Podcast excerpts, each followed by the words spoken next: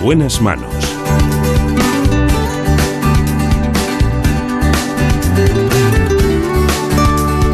El programa de salud de Onda Cero.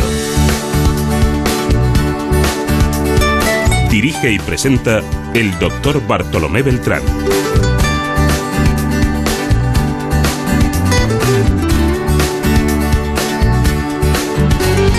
Muy buenos días, me alegro mucho de saludarles. Aquí estamos en la realización el gran Nacho García. En la producción del programa, como siempre, Marta López Llorente.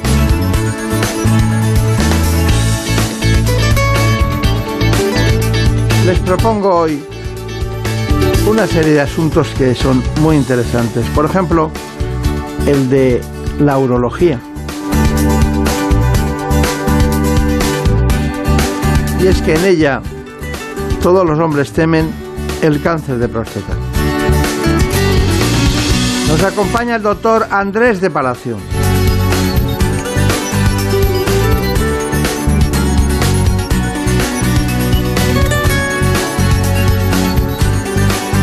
Un hombre de una gran experiencia profesional internacional en hospitales como el King's College de Londres o el Barnes Hospital de St. Louis.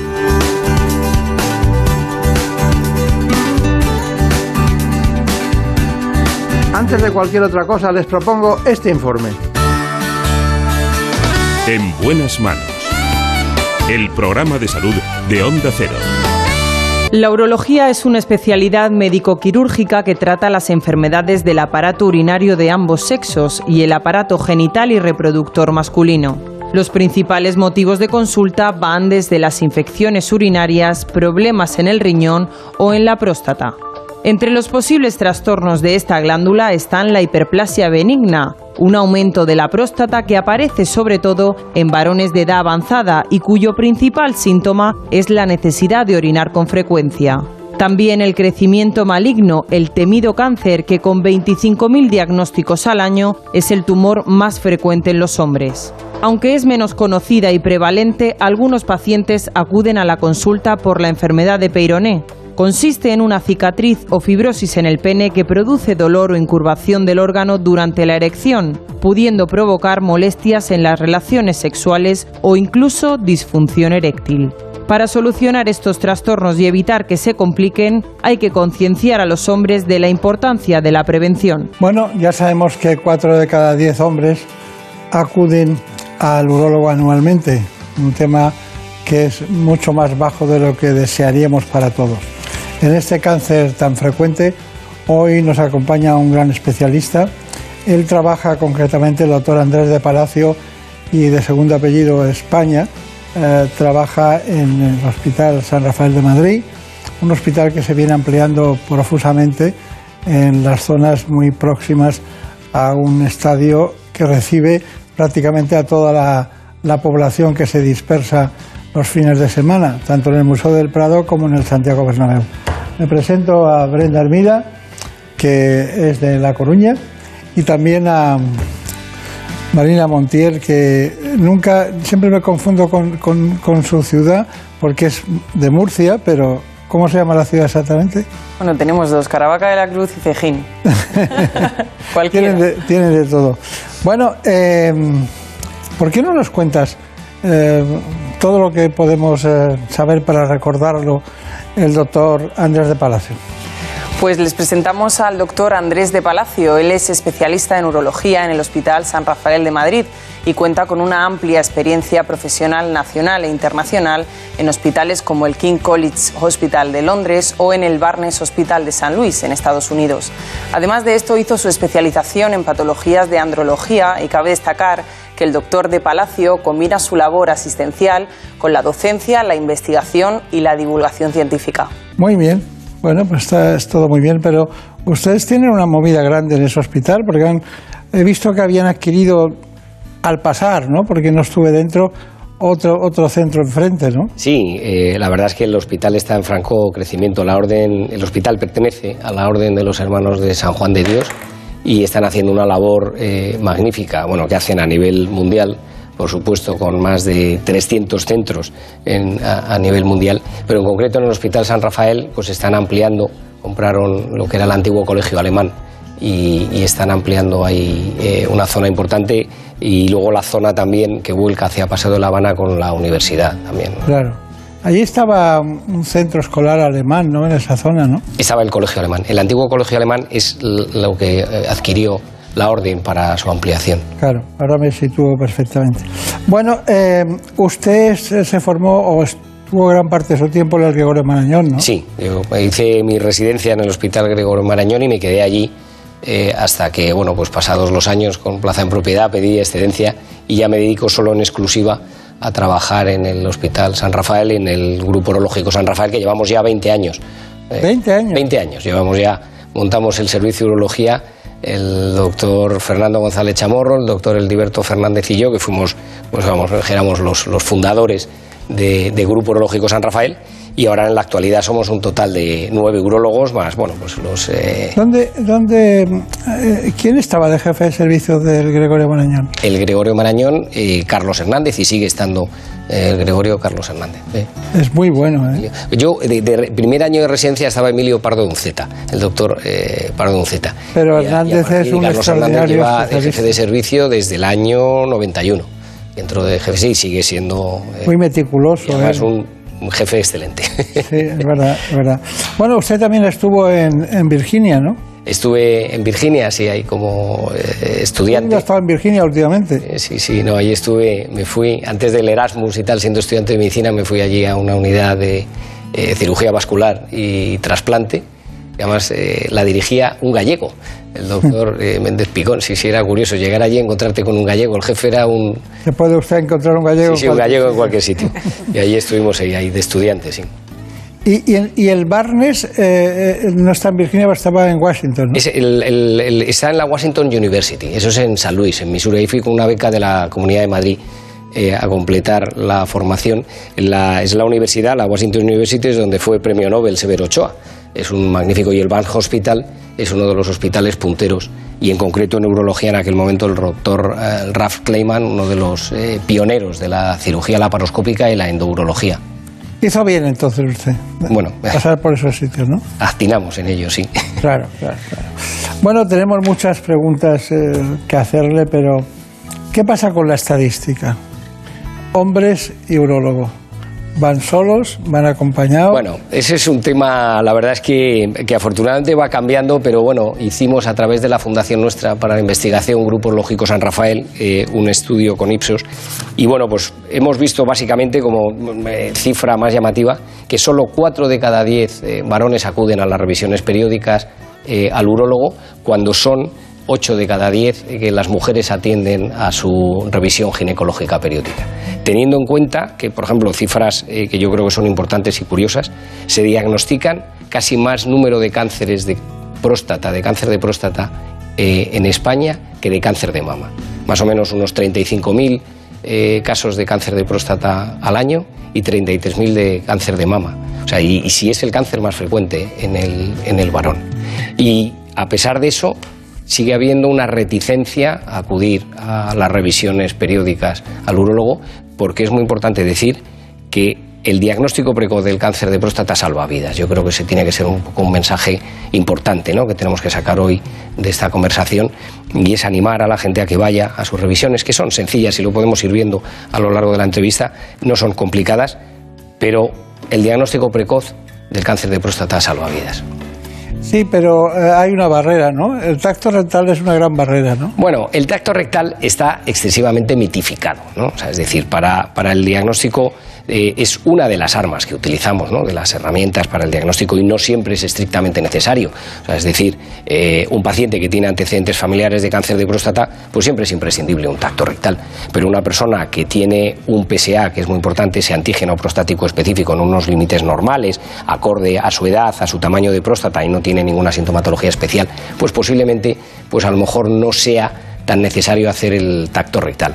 Sí lo recomendamos, sí lo recomendamos, pero cada vez son más eh, eh, las voces que dicen que se puede limitar aquellos casos concretos y luego, de veras que es una cosa como muy mitificada, no molesta eh, y es una exploración rápida y que sobre todo nos da mucha información. Claro, claro. De cada 100 pacientes que se hacen un screening de, próstata, ¿cuántos acaban teniendo hiperplasia benigna?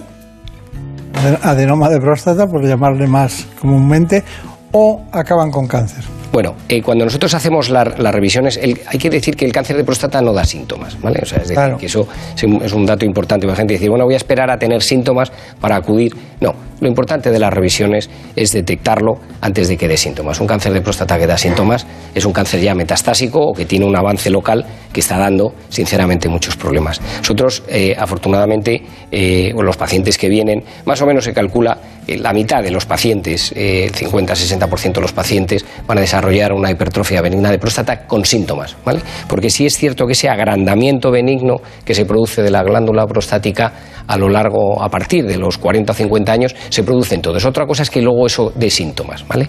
Y luego eh, aproximadamente pues dos, tres de cada diez podrán desarrollar un cáncer de próstata. Está bien. Pero es importante que son enfermedades que concurren en la misma glándula pero una no lleva a la otra. ¿vale? O sea, el hecho de padecer una hipertrofia benigna de próstata, ese adenoma de próstata, no implica que el paciente vaya a desarrollar un cáncer de próstata, porque además se desarrolla generalmente en una zona de la glándula distinta. Si nos imaginamos la próstata como una mandarina o una naranja, eh, tiene básicamente, eh, sí, como una castaña, por, un poco por la forma, ¿no? Pero es, tiene la cáscara y los gajos, ¿vale? El agrandamiento benigno de la glándula prostática es el crecimiento de los gajos. Nacemos con una castañita pequeña, con una mandarina pequeña y con la edad van creciendo los gajos, ¿vale? Y va ensanchando la cáscara. El cáncer asiento generalmente en lo que es la cáscara de, de, la mandarina, la parte periférica de la glándula prostática, y el crecimiento de los gajos es la hipertrofia benigna de próstata, el agrandamiento, la hiperplasia o la adenoma de próstata, que es lo que da la sintomatología obstructiva. Bueno, pues aquí está el doctor Andrés del Palacio, España. ¿eh? A mí me gusta el segundo apellido. Tenía un compañero que se llamaba España, ¿no? Eh, era veterinario, se llamaba España, y hicimos, estuvimos juntos en distintas actividades de tipo formativa. Bueno, eh, me gustaría conocer exactamente que en la hiperplasia benigna de próstata hay una serie de alteraciones de la micción, ¿no? Eh, alteraciones urinarias. ¿Cómo es el proceso de un paciente que no tenga nada, en principio tiene más de 50 años, y cómo es, la, la, orina que se levanta a orinar por la noche, cómo es el proceso así simplemente. Vamos a ver, el agrandamiento benigno de próstata básicamente cursa con dos tipos de síntomas. Uno, los que son obstructivos y otros son irritativos, ¿vale? Básicamente. Los obstructivos son los provocados directamente por el efecto tapón que hace la glándula prostática, aumenta de tamaño y luego también se produce un fenómeno de aumento del tono de las fibras musculares lisas que rodean la próstata y eso provocan un chorro de orina más fino, que cuesta arrancar al orinar, que se corta medias, que gotea. Y eso además conlleva que la vejiga tiene que hacer un sobreesfuerzo para vaciar y eso crea unos síntomas irritativos, que son los de tener que ir con frecuencia, corriendo, urgencia que incluso se escapa con pequeñas gotitas de escape, ¿vale? Y el tener que orinar por la noche. Entonces, básicamente tenemos ese tipo, dos tipos de obstructivos e irritativos. Y luego hay pacientes que tienen síntomas más obstructivos que empeoran menos la calidad de vida, que los irritativos, los que más empeoran la calidad de vida son los síntomas irritativos. Hay que pensar, es decir, el llegar a casa corriendo, no te da tiempo abrir la puerta, en fin, esa cosa es muy. o levantarse a orinar por la noche, son síntomas que, que afectan mucho a la calidad de vida, más los irritativos que los obstructivos. Claro. No, no.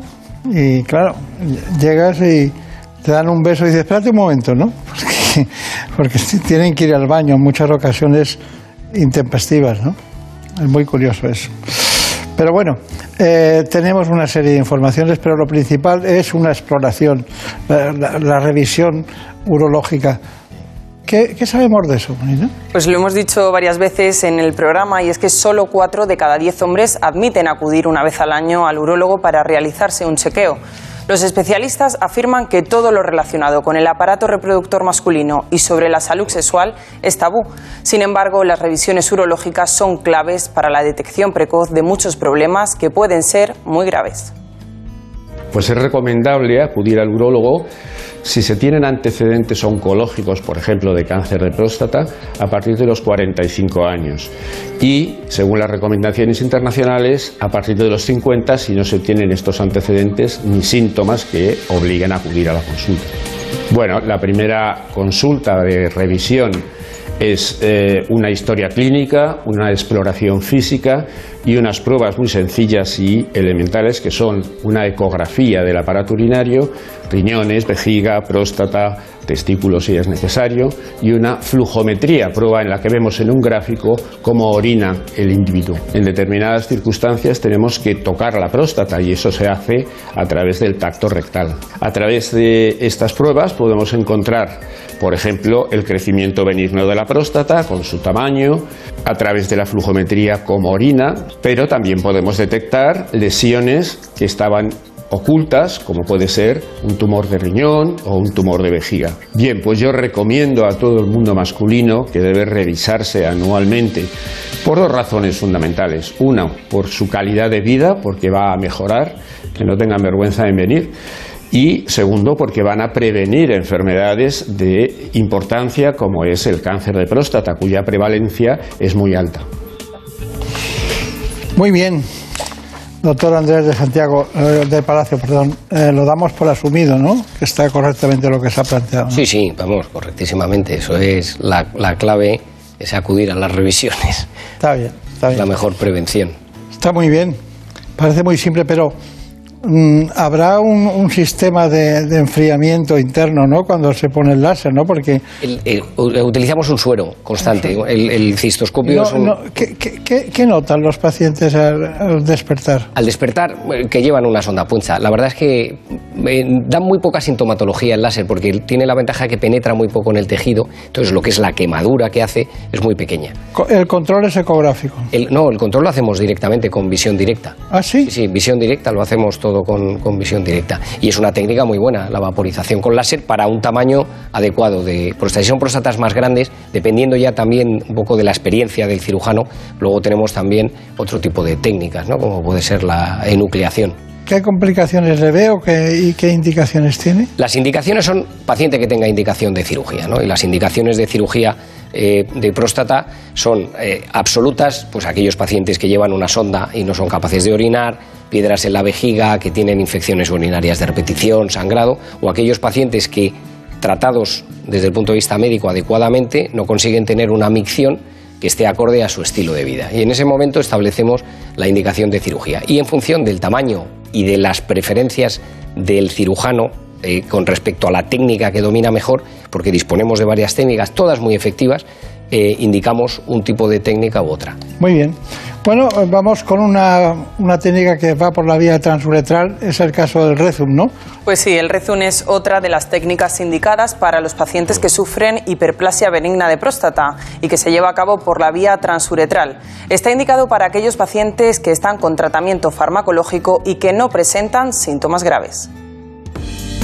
La técnica Rezum es un sistema indicado para tratar la hiperplasia benigna de próstata. Se accede a ella a través de la uretra, introduciendo vapor de agua en los glóbulos de esta glándula para provocar así una necrosis del tejido. Después, el cuerpo la va eliminando poco a poco de forma natural. De esta manera se consigue reducir el volumen de la próstata y el consecuente aumento del tamaño de la uretra, lo que mejora el flujo y la calidad miccional. Se trata de un procedimiento para pacientes con síntomas leves. Entre sus ventajas, no hay riesgo de incontinencia urinaria ni de disfunción eréctil. Además, no precisa anestesia general ni ingreso hospitalario. Una terapia térmica que mejora de forma segura la calidad de vida de los pacientes en dos semanas y que permite la aplicación de otras técnicas en el futuro. Bueno, ¿algo que decir sobre este asunto? Bueno, es una técnica también por vía transuretral, como el, prácticamente las que hacemos todas ahora, todas las hacemos a través de la uretra. Y el, el Rezum es una técnica, como si dijéramos, intermedia entre el tratamiento médico y el quirúrgico. ¿vale? Eh, si nos hemos dado cuenta, en la imagen, cuando hemos visto el láser verde, vamos desapareciendo el tejido y dejamos el agujero, lo que es el canal que queremos dejarlo, lo vemos directamente, y aquí se va a producir con el tiempo, porque la inyección de vapor de agua lo que hace es circular por el tejido desnaturaliza las proteínas y como si dijéramos atrofia la próstata y en las semanas siguientes a la intervención la próstata va disminuyendo de tamaño. Y esto lo indicamos eh, en aquellos pacientes que no tienen una sintomatología tan importante como para recurrir a una técnica quirúrgica en la que vemos como en el láser verde o si hacemos una nucleación con láser de olmio o una adenomectomía con robot da Vinci que también se pueden hacer en próstatas muy muy grandes remedando las cirugías eh, antiguas abiertas pues no dejamos el hueco directamente sino que se va haciendo poco a poco. Y entonces eso tiene indicación en aquellos pacientes que el tratamiento médico no está yendo del todo bien pero no tienen realmente una indicación, no están tan molestos como para operarse, o simplemente que quieren dejar de estar tomando pastillas. Está bien, está bien, está bien. Bueno, eh, es, es fácil de entender desde su posición porque son técnicas muy simples, muy sencillas, pero siempre está la cirugía pendiente de lo que pueda pasar, ¿no? A lo que vamos a llegar, ¿eh? Sí, la orina es un, un gran instrumento. Sí. Volvemos a los clásicos. La, la urinoscopia, ¿eh? clásica. Sí, sí, sí. Volvemos a los clásicos.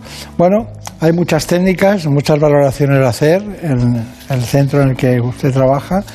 Y le quería preguntar al doctor Andrés de Palacio que me dijera exactamente cuáles son sus conclusiones de lo que nos ha contado.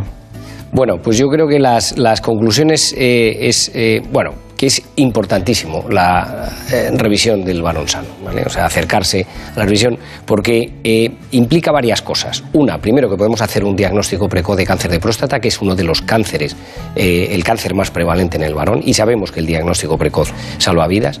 Segundo, que podemos mejorar nuestra calidad de vida, porque a veces nuestra forma de orinar nos vamos acostumbrando a ella, y maniobras sencillas pueden mejorar un montón. Y luego que podemos valorar, hemos hablado de temas, por ejemplo, como la disfunción eréctil, un paciente que empieza con problemas de disfunción eréctil puede ser la punta del iceberg de una enfermedad cardiovascular importante que no está diagnosticada, porque al fin y al cabo la erección no deja de ser más que un fenómeno de llegada de sangre al pene. Si uno tiene problemas de llegada de sangre al pene, puede tener problemas de llegada de sangre al corazón. Y todo esto siempre en un equipo multidisciplinar, en el que se van valorando todas las cosas. Eso yo creo que puede ser un poco el, resumen, ¿no? que la, la revisión es importante y conviene que los varones vayamos tomando ya conciencia de que es importante a partir de los 50 años y 45 años hay antecedentes familiares de cáncer de próstata eh, de acudir a las revisiones periódicas. Pues muy bien. Pues ha sido la primera vez que ha estado en este espacio. Se lo agradecemos profundamente. Muchas gracias.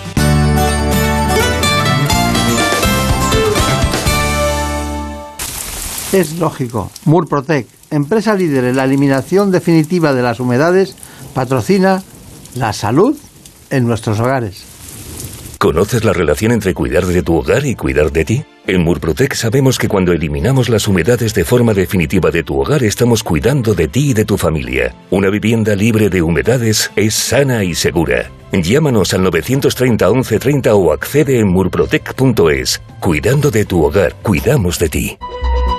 Da gusto levantarse los fines de semana. Buenos días. Buenos días, de luz y de color. Jaime Cantizano sabe transmitir su sonrisa y optimismo. De calidad de vida sabe mucho Fernando Eiras. De aquí solo podéis ir para arriba, a ver qué nos con el resto del programa. Lo he dejado. Yo siempre tengo cuerpo de fin de semana. ¿eh? Me encanta que lo recuerdes porque me hace sentir tan culpable. Rubén me dijo que yo no soy buena influencia para ti. Eh, totalmente de acuerdo. Contágiate. Por fin no es lunes. Tu cita con Jaime Cantizano. Los fines de semana desde las 8 de la mañana y en cualquier momento en la web y en la app de Onda Cero. Te mereces esta radio. Onda Cero, tu radio. La Rosa de los Vientos. Aquel hombre cambió la historia. Era un espía. Logró convencer a Hitler de que. ¿Qué nos puedes decir del gran enigma de los huesos de Colón? Que tú has sido una de las personas que ha podido examinarlos. Porque Historias ya apasionantes para las madrugadas de los fines de semana. Torturaban a las personas a las que después se acusaba de brujas. Eran víctimas de maltrato por parte del que mandaba. A ver, Supongo que te habrán llamado muchas veces las autoridades para averiguar algo más sobre algún tipo de caso.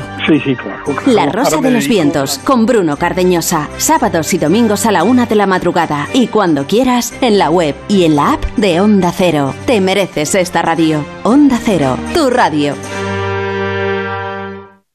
Los sábados y domingos, toda la información en Noticias Fin de Semana. Según los datos que están ofreciendo las autonomías que confirman hoy que este seguimos en Estados Unidos para contarles que se ha aprobado ya la aplicación. Porque la actualidad no se detiene. La Guardia Civil ha echado el guante a la mujer que presuntamente provocó el incendio del Aún así hay noticias que nos satisface dar. La de que hay una provincia. Esto es lo que está pasando ahí fuera. Noticias Fin de Semana con Juan Diego Guerrero. Sábados y domingos a las 7 de la mañana y a las 2 de la tarde. Y siempre que quieras, en la app y en la web de Onda Cero. Te mereces esta radio. Onda Cero, tu radio.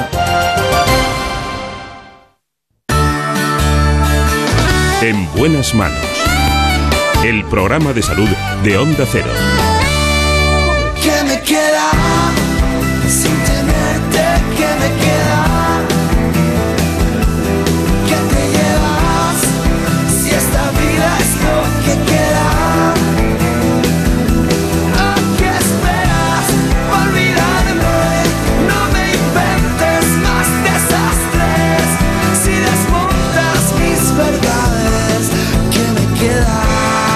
Nota ya de fondo a Nacho García con sus cosas de la música y sobre todo de la realización.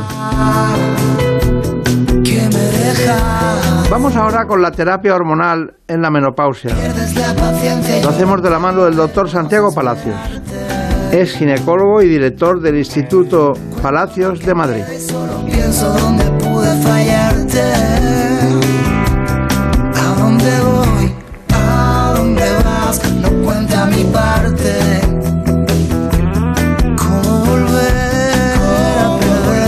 Antes de cualquier otra cosa les propongo el informe y las coordenadas de este espacio. En buenas manos. Más de cinco años después de alcanzar la menopausia, hasta un 70% de las españolas sigue teniendo síntomas. Sofocos, sudoraciones nocturnas, trastornos del sueño y cambios de humor son los más comunes y afectan de manera significativa a su calidad de vida. Uno de los tratamientos para controlarlos es la terapia hormonal. Consiste en la administración de hormonas sintéticas como el estrógeno y la progesterona en forma de pastillas, parches o cremas. Esta terapia tiene múltiples beneficios. De hecho, se han hecho estudios que apuntan a que administrado en el momento adecuado, este tratamiento ayuda a reducir el riesgo de demencia. Otras investigaciones se refieren a sus bondades en la etapa premenopáusica, para el abordaje de la depresión y los cambios de humor. Además, disminuye la probabilidad de descalcificación en los huesos, reduce el riesgo de osteoporosis y evita así que se produzcan fracturas. Bueno, pues está con nosotros un gran amigo de este espacio, el doctor Santiago Palacios, que en el Instituto Palacios de Madrid ayuda a muchas mujeres a que resuelvan sus problemas en relación con la obstetricia y ginecología. Doctor Palacios. Bartolomé, un placer. Eh, está muy bien eso. Eh, podía haber sido presidente de, de los médicos de Madrid hace muy poco tiempo. Sí, pero decidí una retirada a tiempo, pero en el futuro voy a ir Claro. con ganas. Era para coger impulso. Exactamente. Bueno, vamos a. Hay un tema apasionante para nosotros que Brenda tomó buena nota y es el currículum del doctor Palacios. Pues sí, como ya han visto, hoy nos acompaña el doctor Santiago Palacios. Él es ginecólogo y está al frente del Instituto Palacios de Madrid.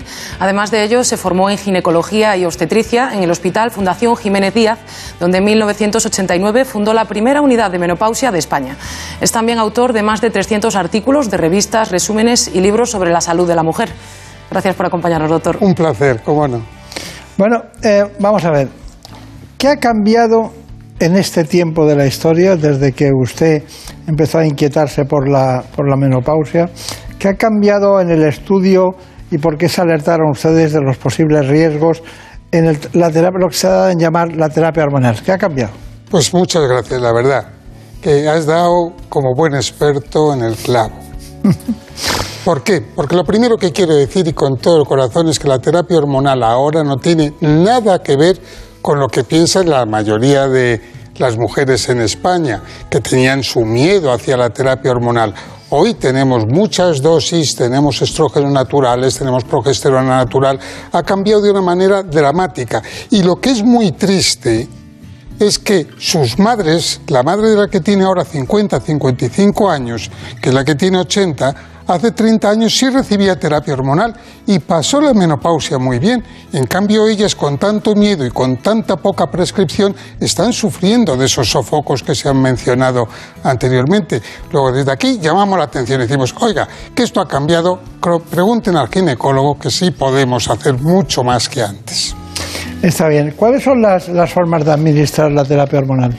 Hoy tenemos, además de diferentes dosis, tenemos estrógenos naturales que pueden ser por vía oral, que pueden ser en gel, que pueden ser en parche, que pueden ser en puff eh, transcutáneo. Es decir, tenemos un montón de diferentes formas, de tal manera que siempre decimos lo mismo, ¿no? Que lo bonito es aplicar cada tratamiento individualizado según el tipo de mujer. ¿Y qué tipo de hormonas se administran?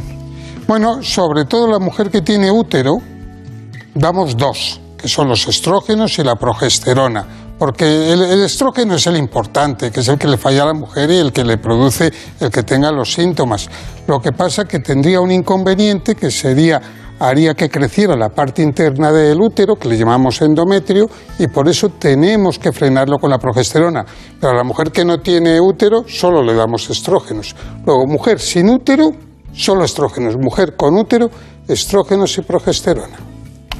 Lo que pasa es que luego están... Eh, ¿cómo, ¿Cómo calibran ustedes las dosis?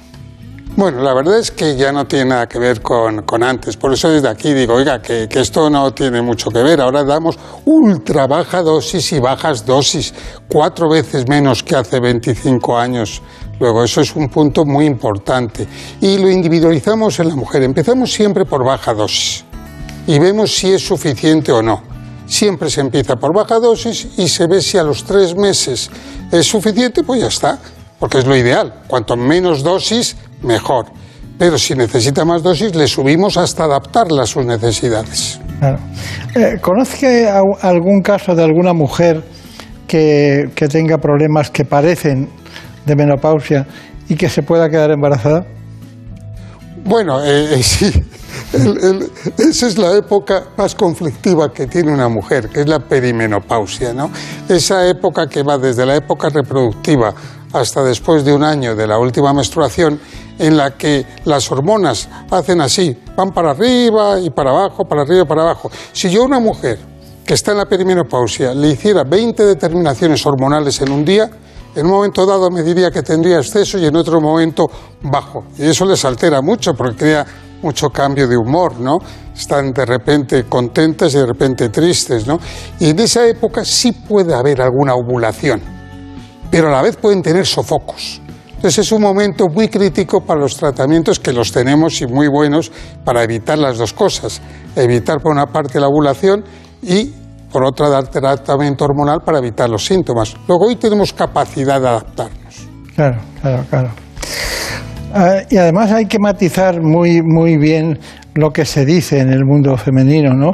Porque da la impresión, cuando hablamos de distintas patologías, eh, fibromialgia, depresión, eh, algún trastorno óseo, enseguida echamos mano de que no, serán trastornos hormonales. Y, y, y, y a la mujer eso, ¿qué, ¿qué, tendrá que ver con esto? Que parece que no tiene... Y tiene que ver en muchas ocasiones. Tiene, tiene mucho. No es un invento de los hombres ni de los hombres ginecólogos. No, yo, yo, las digo a, a, las pacientes cuando vienen en esta época de la perimenopausia, la posmenopausia reciente, les digo, cualquier cosa rara que te pase, piensa en mí, en el ginecólogo, porque yo te diré si tiene algo que ver o no, porque efectivamente tanto la piel como el dormir peor, que eso es uno de los síntomas más importantes, los trastornos del sueño, como los cambios de humor, como las taquicardias, que muchas veces van al cardiólogo, como la tristeza, que dice estoy entrando en depresión, como el engordar, dice voy al endocrino, pues todo eso tiene mucho que ver con las hormonas. Me había usted asustado, pensaba que estábamos en una serie americana. Cualquier cosa que te pase, piensa en mí. Menos mal que luego ha continuado. Sí, no, no, pero lo, lo, digo en el sentido de que piensen claro. que la transición es muy importante sí, que hay trastornos que son muy indicativos, ¿no? La sintomatología es muy indicativa. Bueno, eh, nosotros como siempre hemos preparado. Ellas están hoy más atentas, no escriben nada porque están muy atentas, se lo quedan todo cerebralmente, ¿verdad? Porque uno de los puntos más bonitos es estar informado. Antes de llegar a la menopausia, porque entonces muchas veces tienen mucho miedo las pacientes porque no saben qué les pasa, por eso van al cardiólogo o van a cualquier médico internista, al suyo, que hacen bien, claro, porque no saben, les pasa algo raro y no lo saben definir. Si comprenden que puede ser la menopausia, irían directamente al ginecólogo a consultar. Claro, claro, claro. Pero hay hormonofobia, ¿no? Oh, y eso es una de las cosas que tengo que decir desde aquí. Ya está bien, pobrecitas hormonas, eh, son fisiológicas y naturales de la mujer y por qué no seguir teniéndolas, ¿no? Hay una hormonofobia y hay ese concepto de que aumenta el cáncer de mama, que después podemos hablar de él, que no crean que está demostrado y por lo tanto desde aquí les tengo que decir que ya está bien con la hormonofobia, que se informen con su médico, que yo creo que esto tiene que cambiar, para entre otra cosa para que tengan mejor calidad de vida, que eso es fundamental. Bueno, pero eh, no espere hablar después, dígalo ahora. Pues, pues los estrógenos solos no aumentan el cáncer de mama. Y los estrógenos con progesterona, con progestágenos, pueden aumentarlo de una manera tremendamente pequeña, pero utilizando progesterona natural, que es la que utilizamos, la bioidéntica, realmente no se ha demostrado tampoco que lo aumenten. Luego, que sepan que ya ese concepto de que la terapia hormonal sustitutiva aumenta el cáncer de mama es tremendamente dudoso. Claro. Eh, per- permítame esta pregunta que siempre la tengo en la cabeza. Cuando, cuando los ovarios dejan de producir hormonas, concretamente estrógenos básicamente y progesterona, eh, ¿quién sustituye? Porque hay mujeres que continúan con una estabilidad no solo psicológica, sino física, como si estuvieran como antes. Hay una transi- que puede ser la perimenopausia o, o el, el tiempo que sea. Parece que no ha pasado nada. ¿Quién sustituye eso? Eh, ¿Son los adipocitos de, de- de la grasa de los glúteos? Eh, ¿Hay algún tema, hay algo que sustituye a, la- a las propias hormonas producidas por el ovario? Claro, hay primero dos cosas. Una, hay mujeres, nosotros hablamos de menopausia cuando se tiene menos de una cifra, que es 40 picogramos mililitro de estradiol, de estrógenos. Eh, pero hay mujeres que tienen 5, que entonces eso lo pasan muy mal, y hay otras que tienen 30, que no están tan mal. Lo primero es la cantidad de ese ovario que produce. Y lo segundo, que efectivamente se produce un metabolismo en la grasa de andrógenos que siguen produciendo la hormona masculina, se transforman en estrógenos. Entonces hay muchas mujeres que efectivamente siguen produciendo estrógenos debido a ese metabolismo en el tejido adiposo. Eso es así. Bueno, pues mira, que nos asusten. O médico o producción propia, ¿no? Que habrá una serie de elementos que influyen para eso. Bueno, está bien. Hay muchos documentos de consenso, ¿no? En, en este tipo de cuestiones. Hay, al igual que hay guías cardiológicas para saber qué se hace con una arritmia en España o en Europa, eh, ¿hay algún documento de consenso respecto a este tema? Muchos. Eh, uno de los problemas era que hubo un estudio hace muchos años, 20 años, norteamericano, que es el que ah, alertó y alarmó sobre la terapia hormonal. Pero estaban hechos en mujeres más mayores de 60 años como media y realmente después hoy hemos visto los fallos de ese estudio y las virtudes. Entonces, viendo la gran confusión, la International, eh, la International Menopause Society ha hecho unas guías desde el 2016 dejando bien claro cuál es la postura. Es decir, que una mujer de menos de 60 años, entre los 50 y los 60, que sufra de terapia hormonal de sofocos y de problemas de la menopausia, la terapia hormonal puede ser mucho más beneficiosa que tener riesgos. Por otra parte, la Sociedad Española de Menopausia ha sido muy activa recientemente y ha hecho unos criterios, fíjate qué bonito, de elegibilidad. ¿Qué significa? Para nuestros compañeros, eh, ginecólogos o médicos de otra especialidad, médicos de familia, endocrinólogos, que si tú tienes una duda de mandar o no terapia hormonal a una mujer en concreto, que, oye, ¿puedo mandar terapia hormonal, por ejemplo, a una mujer diabética? Pues ahí te dice las, eh, los estudios que hay, los criterios que hay y realmente si se debe eh, dar terapia hormonal. Eso es muy bonito. Está bien. Bueno, Brenda Armida nos ha preparado uh, lo que se ha dado en llamar una consulta de menopausia. ¿no? Así es, a pesar de ser una terapia muy beneficiosa para mejorar la calidad de vida durante la menopausia, no todas las mujeres son candidatas a recibirla. La doctora Mariela Lilue, ginecóloga del Instituto Palacios, nos ha explicado cómo se decide si a una mujer se le prescribe o no terapia hormonal sustitutiva. Cuando llega una paciente a nuestra consulta ginecológica que está en el periodo de la menopausia, lo primero que tenemos que hacer es una historia clínica completa, en donde interroguemos sus antecedentes personales y familiares y qué síntomas presenta de la menopausia para saber qué terapia tenemos que prescribir a posteriori. En cuanto a las pruebas, tenemos que hacer una exploración ginecológica completa, que incluya la citología vaginal, que incluye una ecografía ginecológica para ver el útero y los ovarios, además de exploración mamaria y poderle hacer mamografía y complementar con ecografía mamaria e idealmente hacer una densitometría ósea para ver el estado de los huesos de la paciente. Una vez realizada la historia clínica de la paciente, que hayamos detallado los síntomas que presenta de la menopausia y que hayamos realizado todas las exploraciones, valoramos el riesgo-beneficio que tiene eh, prescribirle la terapia hormonal y cuánto va a mejorar la calidad de vida de las mismas en base a esos riesgos y esos beneficios. Desaconsejamos el uso de terapia hormonal en pacientes con antecedentes personales de cáncer de mama y con antecedentes de problemas de coagulación como eventos tromboembólicos. La menopausia es un periodo eh, que se diagnostica una vez pasado un año sin ver reglas, sin sangrar.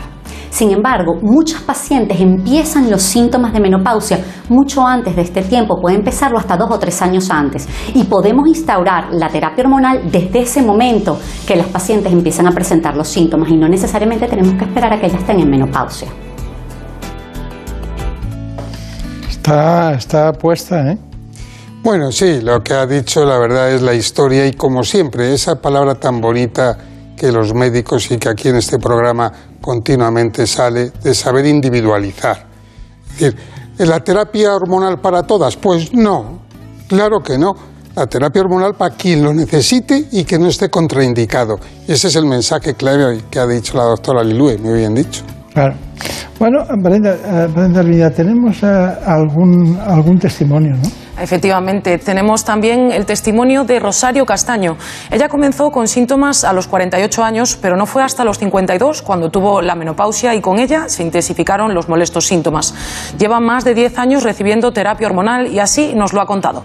Yo empecé a tener eh, síntomas de menopausia mm, eh, de forma natural, o sea, como a los 48, 49. Fundamentalmente yo sentí mucho el insomnio por, la, por los sofocos y también me molestaban mucho al principio las taquicardias.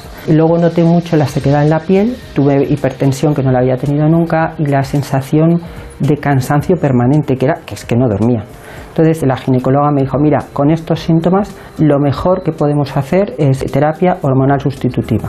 Y noté un cambio radical. Volví a recuperar mi calidad de vida, volví a notar que la piel no estaba tan seca, el, noté muchísimo el poder descansar de un tirón y desaparecieron las taquicardias. Yo llevo tomando terapia hormonal sustitutiva como unos 10 años, 11 años casi. Y yo sigo haciendo mis revisiones. En cada revisión ha ido observando los cambios que ha habido y me ha ido graduando el tratamiento. Y lo que yo he notado es un cambio de no tener calidad de vida a tener calidad de vida. O sea, yo noté que recuperaba mm, sobre todo mm, tranquilidad. Todos los síntomas que más me molestaban fueron desapareciendo gradualmente. Pasaron pues, un mes, mes y algo y agradecí muchísimo el cambio. Bueno, doctor Palacios, eh, realmente este tema, el de los testimonios, es muy útil porque la palabra que siempre sale es calidad de vida, que mejoran su calidad de vida, pero también es verdad que eh, personas ha cambiado drásticamente el tratamiento de la menopausia, ¿no? Claro, es, el, el Ministerio de Sanidad hace muchos años hicimos eh, eh, de acuerdo en conjunto con la Sociedad de Menopausia el concepto de quién se debería de tratar con terapia hormonal sustitutiva. Y fíjate, o fíjese, que fue la conclusión, fue aquella mujer que tenga síntomas que le alteren su calidad de vida. De tal manera que, como les digo yo a ellas, la pelota está en tu campo. Estos síntomas que estás teniendo ahora te están alterando la calidad de vida, porque no tenemos un calidómetro que saque sangre y mides la calidad como la anemia, que mides la hemoglobina. Entonces le tienes que preguntar, ¿te están tocando, por decirlo de alguna manera, las narices los síntomas que tienes? Sí, por ejemplo, en este caso, no duermo y tengo taquicardias y no soy la de antes. Pues entonces, si no hay contraindicación, la terapia hormonal sustitutiva es de elección y nadie lo duda en el mundo internacional científico, nadie lo duda en el mundo científico. Luego, por lo tanto, es ideal. Ahora, si dice, no, no tengo ningún síntoma, o son muy pocos o muy livianos, pues no necesita terapia hormonal. Claro, claro, claro. Brenda, mira, ¿qué pregunta tenemos? Pues nos ha escrito una mujer que nos comenta que ha escuchado hablar de diferentes aplicaciones y beneficios de la terapia hormonal, entre ellos pues que protege el corazón, que puede prevenir derrames, que puede ayudar a prevenir el Alzheimer. Y entonces pues nos preguntamos si esto es un poco mito o realmente es así. Sí, hoy, hoy, hoy por hoy no nos gusta hablar de eso. Nosotros decimos que la terapia hormonal sustitutiva realmente primero es de primera elección para aquellas mujeres que sufren síntomas eh, de sofocos y sudores y trastornos del sueño como consecuencia, no hay duda, de cambios de humor que mejoran también todo lo que es la sequedad vaginal, lo que es la atrofia y mejoran el hueso. Y por debajo de los 60 años sí que se ha demostrado que mejora y disminuye la mortalidad en general por todas las causas y en concreto la cardiovascular. A partir de ahí preferimos no decir nada porque queremos y necesitamos tener más estudios. Luego me limitaría a decir, oiga, las ventajas ya son suficientemente importantes. Su calidad de vida, su hueso y disminuye la mortalidad y el riesgo cardiovascular. Ya está bien. Está muy, bien. Bueno, menopausia precoz, eh, Brenda Hermida, y la terapia concretamente hormonal. Efectivamente, la menopausia precoz ocurre cuando la mujer alcanza esta etapa antes de los 40 años. La terapia hormonal es una buena opción para estas pacientes, ya que su calidad de vida y su autoestima se ven muy afectadas. Les contamos más en este reportaje.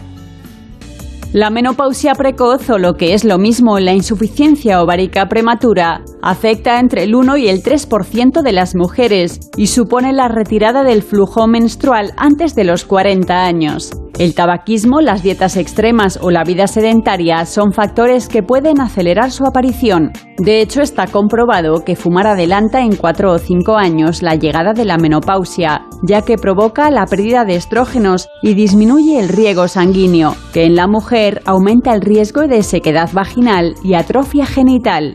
Una simple ecografía puede detectar este problema, que para muchas mujeres conlleva una merma en su autoestima, además de múltiples inconvenientes como sofocos, irritabilidad, trastornos del sueño, incontinencia urinaria y aumento de peso. En estos casos está especialmente indicada la terapia hormonal sustitutiva. Su especialista será quien prescribirá la dosis y los plazos del tratamiento. La menopausia no es una patología y solo debe tratarse en aquellas mujeres afectas de un síndrome climatérico que condicione su calidad de vida.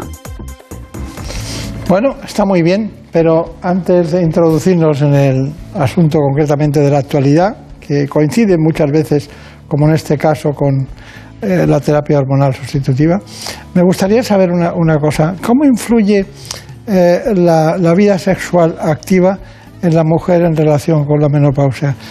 Sobre todo en las que eh, abandonan o las que practican. ¿Qué, ¿Cómo influye? Claro, de dos maneras muy claras. Una, Imagínese, duermo mal porque tengo sofocos. Al día siguiente estoy irritada, cansada, agotada. ¿Cómo voy a tener ganas de relaciones sexuales? Pues no. Segunda, al cabo de tres o cuatro años de la menopausia empieza la sequedad vaginal, que me produce un dolor tremendo en las relaciones sexuales. Por lo tanto, la libido se me va a los suelos. Es decir, tanto por el cansancio y la pérdida de calidad de vida, como por la atrofia eh, vulvovaginal, que son las consecuencias de no tener estrógenos, perjudica mucho. Es uno de los puntos fundamentales de la calidad de vida, ¿no? El deseo sexual y por lo tanto sí perjudica mucho y lo mejora la terapia hormonal. Está bien. ¿Y cuáles son sus conclusiones? Bueno, mis conclusiones me han encantado dos puntos muy bonitos, que es el fallo ovárico precoz que no tiene nada que ver que estas mujeres tienen que recibir terapia hormonal sustitutiva por lo menos hasta los 50, 51. Me ha encantado porque eso no es un fenómeno natural, es patología.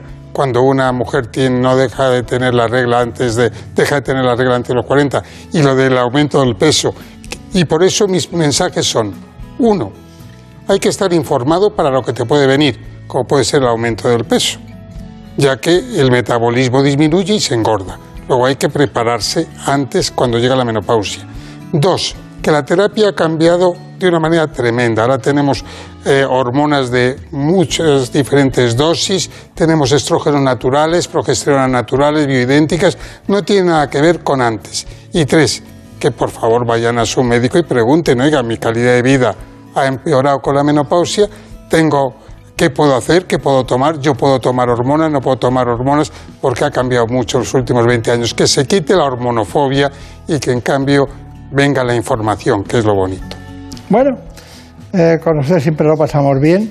Hay que recordar que el doctor Santiago Palacios es hijo de médico, su padre era uno de los grandes endocrinólogos españoles, trabajaba en el Gregorio Marañón, ¿no? En el Gregorio Marañón, sí, Y sí. también tiene una hermana que, que es médico y que trabaja básicamente en lo que es nutrición y ejercicio físico. Sí, es endocrinóloga de los deportistas, está sobre todo en, en donde, bueno, cuidando a los deportistas para que ganen medallas, como digo yo. la Secretaría de Estado del Deporte, ¿no? Sí.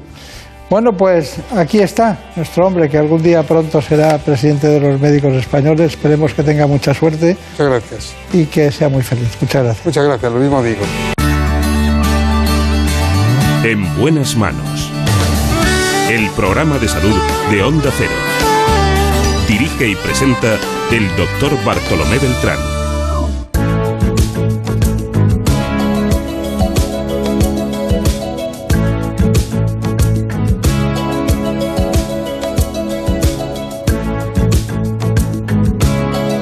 Ha llegado el momento de que ustedes conozcan las noticias que se han producido en España y en el mundo. Para eso les dejo con mis compañeros de los servicios informativos. only whispers of some quiet conversation. She's coming in 12:30 flight. The moonlit wings reflect the stars that guide me towards salvation. I stopped an old man along the way, hoping to find some old forgotten words or ancient melodies. He turned to me as if to say, Hurry, boy, it's waiting there for you.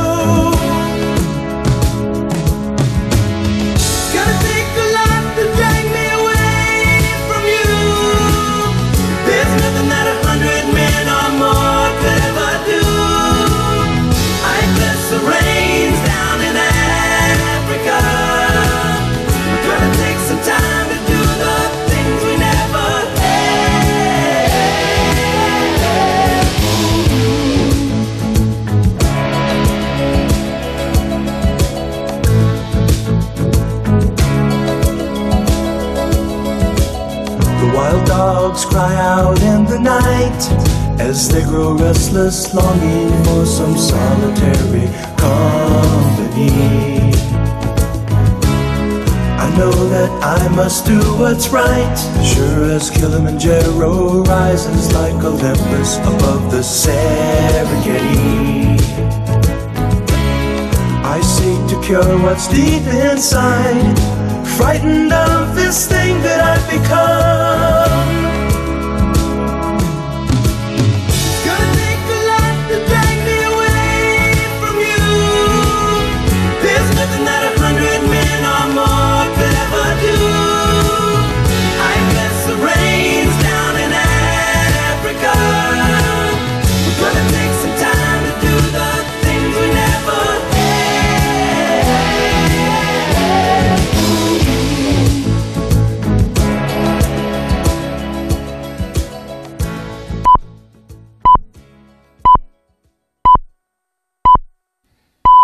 Son las 5 de la mañana, las 4 en la comunidad canaria.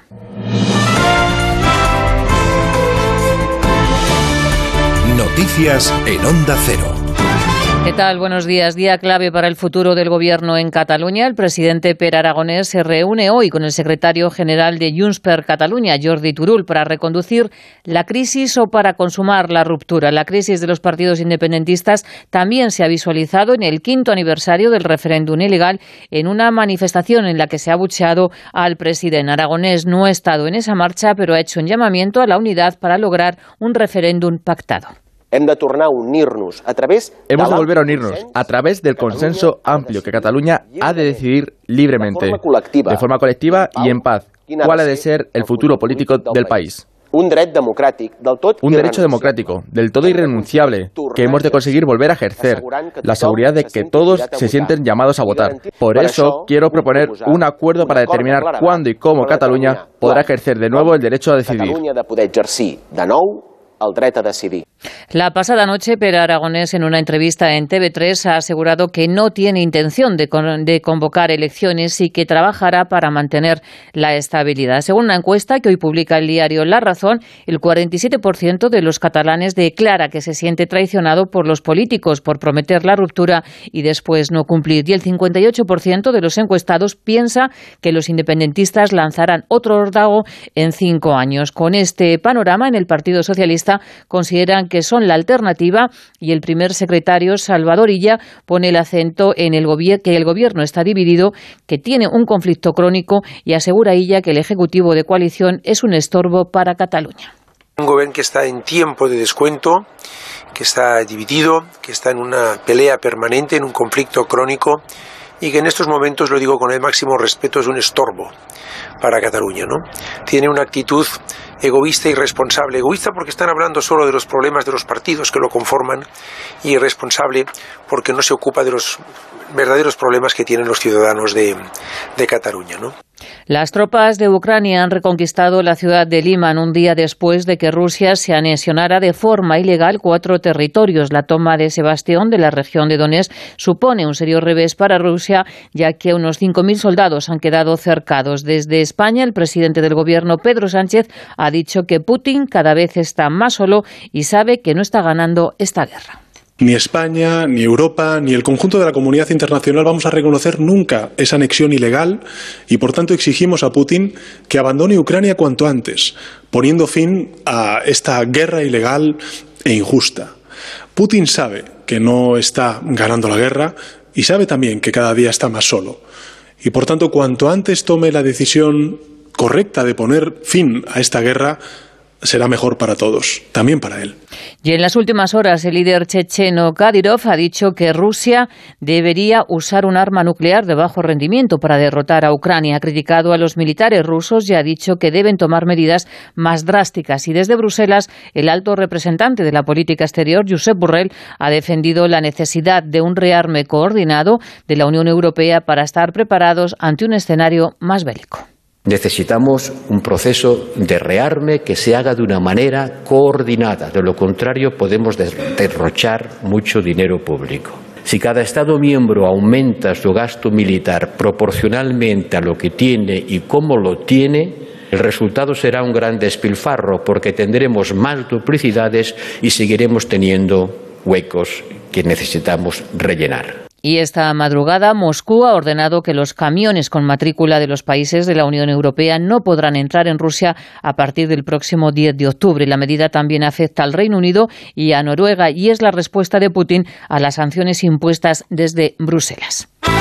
La jornada de Liga nos deja estos marcadores, empate a cero entre el Cádiz y el Villarreal, el Getafe ha caído 2-3 ante el Valladolid, el Atlético de Madrid se ha impuesto 0-2 ante el Sevilla y el Barça ha vencido por la mínima 0-1 ante el Mallorca. Hoy Gran Premio de Motociclismo de Tailandia con Jorge Martín en segunda posición y Márquez que saldrá octavo y en Singapur Gran Premio de Fórmula 1, la pole ha sido para Leclerc, Sainz saldrá desde la cuarta posición y Alonso quinto. Ambos tienen ambición por hacer una buena carrera. Remontar, intentar llegar al, al podio, ¿no? Salimos cuartos, eh, una buena salida y luchar por el podio y si se puede ganar, pues se puede. Siempre hay accidentes y cosas que pasan aquí en, en Singapur, así que no estamos tan lejos del podio, ¿por qué no soñar? Nueva cita con la información a las 6 de la mañana y en ondacero.es. Síguenos por internet en ondacero.es.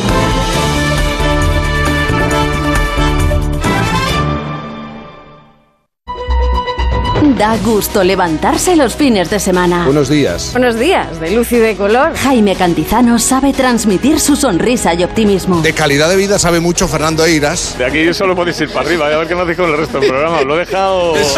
Yo siempre tengo cuerpo de fin de semana. ¿eh? Me encanta que lo recuerdes porque me hace sentir tan culpable. Rubén me dijo que yo no soy buena influencia para ti. Eh, totalmente de acuerdo. Contágiate. Por fin no es lunes. Tu cita con Jaime Cantizano. Los fines de semana desde las 8 de la mañana y en cualquier momento en la web y en la app de Onda Cero. Te mereces esta radio. Onda Cero, tu radio.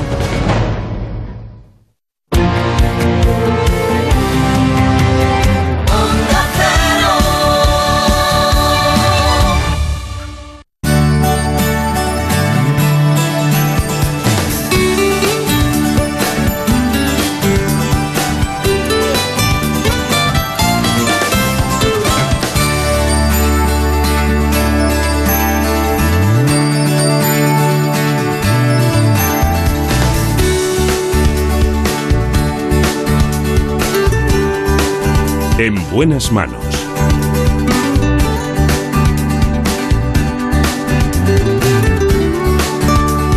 El programa de salud de Onda Cero. Dirige y presenta el doctor Bartolomé Beltrán.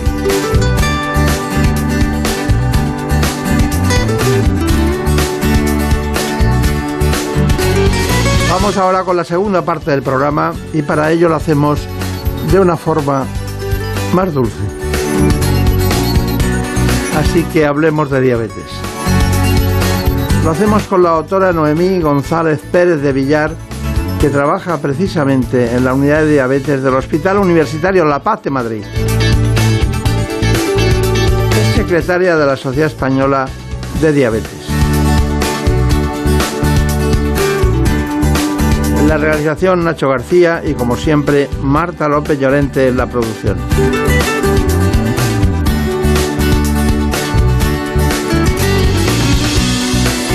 Se calcula que más de 5 millones de personas en España sufren diabetes.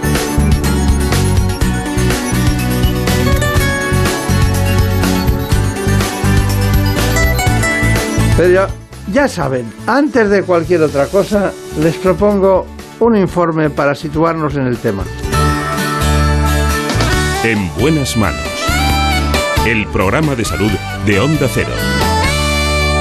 La diabetes es una enfermedad crónica que se produce cuando el páncreas no fabrica la cantidad de una hormona, la insulina, que el cuerpo humano necesita. En España cada día se diagnostican algo más de mil nuevos casos y se calcula que ya afecta al 14% de la población, aunque cerca de un 6% desconoce que la tiene. Existen tres tipos principales de diabetes. El tipo 1, que generalmente aparece en niños y de forma brusca, el tipo 2, que surge en la edad adulta y cuya principal causa es la obesidad, y la llamada diabetes gestacional, que suele desaparecer tras el parto. El tratamiento de la diabetes se basa en dieta, ejercicio físico y fármacos. No seguir estas pautas y no llevar un control adecuado incrementa el riesgo de desarrollar una enfermedad cardiovascular, además de otras complicaciones, reduciendo en gran medida la esperanza de vida. El abordaje integral, la individualización del tratamiento, la mejora de la adherencia y la educación del paciente son los principales retos a los que se enfrentan los especialistas. Bueno, eh, me gustaría conocer exactamente, Brenda, que nos dijeras quién es la doctora. Pues está con nosotros la doctora Noemí González Pérez de Villar, especialista en endocrinología y nutrición, trabaja en la unidad de diabetes del Hospital Universitario La Paz de Madrid. Además, es secretaria de la Sociedad Española de Diabetes y profesora asociada de Medicina de la Universidad Autónoma de Madrid. Bueno, está muy bien todo eso, pero endocrinología, diabetes, la diabetes es la que pesa más, ¿no? Bueno, la diabetes afecta a un porcentaje, como habéis comentado, muy importante de la población, así que pesa. Es verdad que la patología endocrina junto con la obesidad son muy importantes en nuestra especialidad. Usted está en las dos sociedades. ¿Por qué cree que están las dos? Bueno, yo pertenezco a la Sociedad Española de Diabetes, donde actualmente eh, formo parte de la Junta Directiva, pero además soy endocrinóloga y por lo tanto estoy en la Sociedad Española de Endocrinología y Nutrición porque ambas representan pues un poco los profesionales que abordamos la diabetes, la obesidad y todos estos aspectos que tienen que ver con ello. Noemí González Pérez de Villar.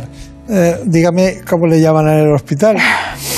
Pues es verdad que me conocen por la doctora Noemí. De toda la vida he sido ¿Doctora la doctora Noemí? La doctora Noemí. Tengo unos apellidos muy ilustres, pero al final mi nombre es, es la que me marca, la doctora Noemí.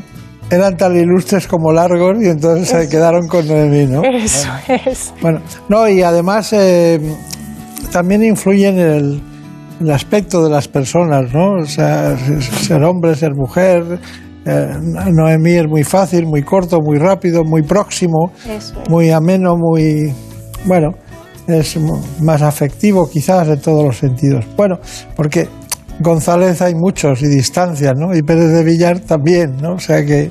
Bueno, tengo aquí una noticia de hace un rato que dice que algunos biomarcadores en sangre podrían predecir con años de antelación la aparición de diabetes asociada al estilo de vida.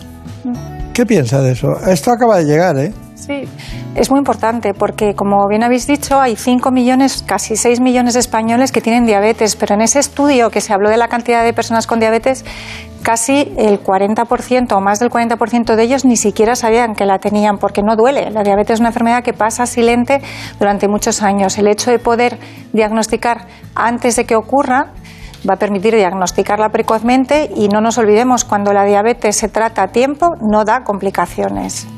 Está bien. Mm, claro, pero eh, eh, el tiempo para unos es pronto y para. No estoy hablando de la diabetes tipo 1, sino de la 2. La más profusa, la más preeminente en todos los sentidos. Pero, claro, mm, hay personas que debutan con la diabetes porque en un momento determinado son muy obesos o tienen algún problema de otro tipo. Eh, ¿Cuál es la edad media de, en la que debuta la diabetes que ustedes ven? Pues es verdad que hemos dicho que la diabetes tipo 1 es una diabetes que se diagnostica muy rápido porque suele afectar a los niños y da unos síntomas que son muy marcados. De hecho, suelen acudir a la urgencia del hospital. Cambio, la diabetes tipo 2, que se asocia sobre todo a obesidad, va apareciendo poquito a poco un incremento en la glucosa y es verdad que hay factores de riesgo que hacen que generalmente a partir de los 40 años en determinadas poblaciones se haya que hacer un cribado, pero el hecho, por ejemplo, de tener diabetes durante el embarazo pues hace que haya- se haga un seguimiento más precoz de esas mujeres, porque la edad generalmente de aparición es entre los, a partir de los 50, pero hay casos más precoces, sobre todo si hay obesidad, y de hecho estamos viendo cada vez más diabetes tipo 2 en los niños, que es algo que antes no se veía. ¿no? Claro. Ya hemos definido tres. La 1, la 2 y la diabetes gestacional. Usted las ha citado las tres principales, ¿no? Bueno, eh, hay muchas cuestiones, pero cenar eh, tarde aumenta el riesgo la mitad de la población de padecer diabetes, ¿no? Bueno, es, un aspecto muy bonito y que cada vez se sabe un poco más, que es la cronobiología. ¿no? Sabemos que eh, eh, las hormonas casi todas tienen un ritmo circadiano y la melatonina es una de ellas. Y se ha visto que cuando nosotros estimulamos la melatonina, pues manteniéndonos activos hasta muy tarde, por ejemplo, cenando tarde, por ejemplo, teniendo luz artificial con los iPad o los móviles antes de ir a dormir, o incluso haciendo ejercicio físico, alteramos ese ritmo de la melatonina a esa última hora y esa alteración produce un incremento en la resistencia a la acción de la insulina que acaba desarrollando la aparición, entre otras cosas, de diabetes ¿no? y también de inflamación en general. O sea, ¿usted está de acuerdo en la relación entre melatonina y diabetes? Es, es, eh, la relación que existe entre la cronobiología y la aparición de determinadas enfermedades y de hecho la, ahí tenemos investigadores en España muy buenos en ello que, que, recomiendan cenar pronto y a la luz de las velas precisamente y evitar la actividad física a última hora de la noche que generalmente todos cuando vamos a hacer actividad física la hacemos al final del día que es cuando podemos ¿no? mejor a primera hora ha oído hablar usted, supongo, de la doctora Garaulet, ¿no? A esa a la que me refiero, efectivamente, sí. Es muy no sé, buena, ¿no?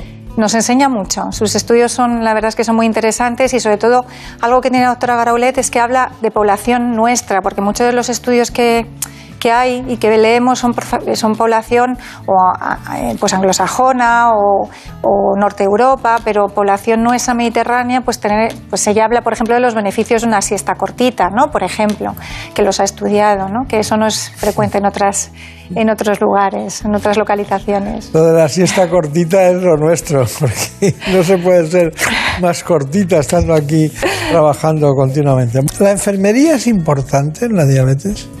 Pues es un papel fundamental, como en casi todo, como aquí en un plato se trabaja en equipo y cuando uno trabaja en equipo consigue mejores beneficios. Pues igual en, medicina, en, todos los aspectos de la medicina, pero en concreto en la diabetes, que es una enfermedad que puede afectar tanto la calidad de vida de las personas que la padecen, el tener eh, un apoyo de educación básico para saber qué tengo que comer, porque hay muchos eh, mitos sobre la dieta de diabetes, o cómo tengo que hacer la actividad física, o cómo me tengo que poner la insulina, o qué efecto tienen determinados fármacos, que a veces en la consulta médica no tenemos ese tiempo, que haya una persona cercana y que además conoce el entorno de, esa persona con diabetes ayuda mucho a que tenga una buena adherencia al seguimiento.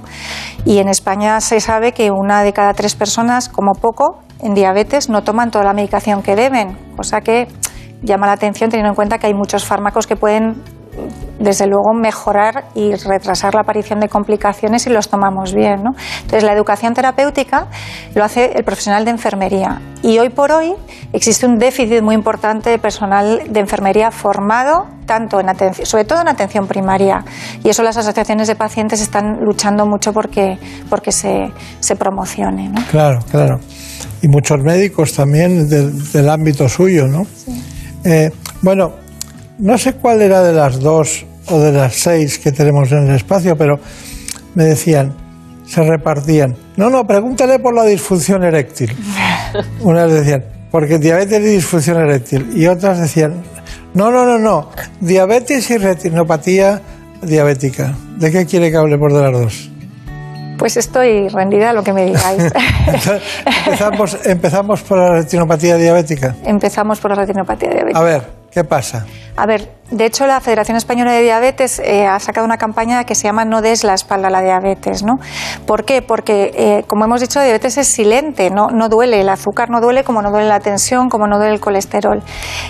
Si controlamos bien la glucosa, no vamos a tener complicaciones, pero si no la controlamos bien y desde el inicio pueden aparecer. Y las complicaciones son sobre todo de afectación en los vasos, los vasos pequeños, que son sobre todo la retina, el riñón y la disfunción eréctil, los vasos pequeños que inervan el sistema esquetor masculino y también el femenino, aunque se ve, eh, es más difícil de, manifestarse y, de, bueno, de diagnosticarlo, y los vasos grandes, que son el corazón, el cerebro y sobre todo los vasos de las grandes piernas, miembros inferiores. Entonces, eh, la retinopatía es una complicación frecuente, de hecho es la causa todavía más frecuente de ceguera en el mundo occidental, por una mala eh, control o de la glucosa a lo largo del tiempo pero yo que trabajo en una unidad de diabetes multidisciplinar con un trabajo en equipo muy bueno, tenemos personas que llevan 50 años con diabetes, muchas, pero muchas que, tienen, que llevan viniendo mucho tiempo a la unidad, que no tienen complicaciones, incluida retinopatía. Muy bien. He hablado poco de la disfunción eréctil, ¿eh? Poco.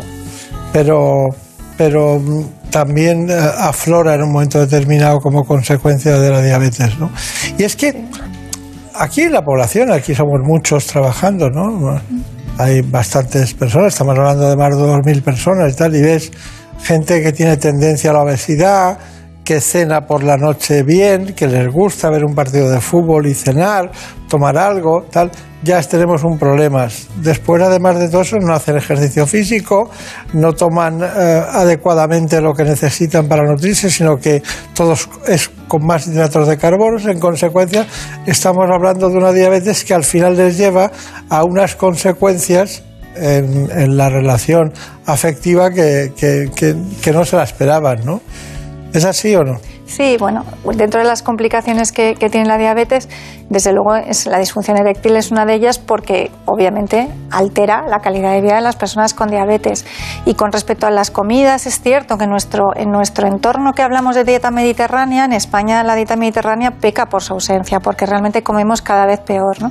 Tenemos tendencia a comer muy tarde, a cenar muy tarde y como es el momento además de relax, es el momento en que nos relajamos, comemos más generalmente. ¿no? Entonces eso, desde luego, desde el punto de vista de cronobiología, no es nada bueno desde luego favorece la obesidad y, un empeoramiento del control de la glucosa y el resto de los factores de riesgo vascular, como la hipertensión, la hipercolesterolemia. Bueno, los especialistas se enfrentan a retos cada segundo, cada día, ¿no? Hasta que van asumiéndose como una forma de la práctica diaria, ¿no? En general. Pero, bueno, estamos hablando de una enfermedad crónica. Hemos visto los tres tipos en general que hay eh, la relación con la obesidad, con los problemas cardiovasculares, pero vamos con la tecnología. Eh, células beta artificiales, ¿qué me dice eso? Bueno, la tecnología quizá hoy por hoy es el futuro más cercano que tenemos en cuanto a mejoría en la calidad de vida de las personas con diabetes.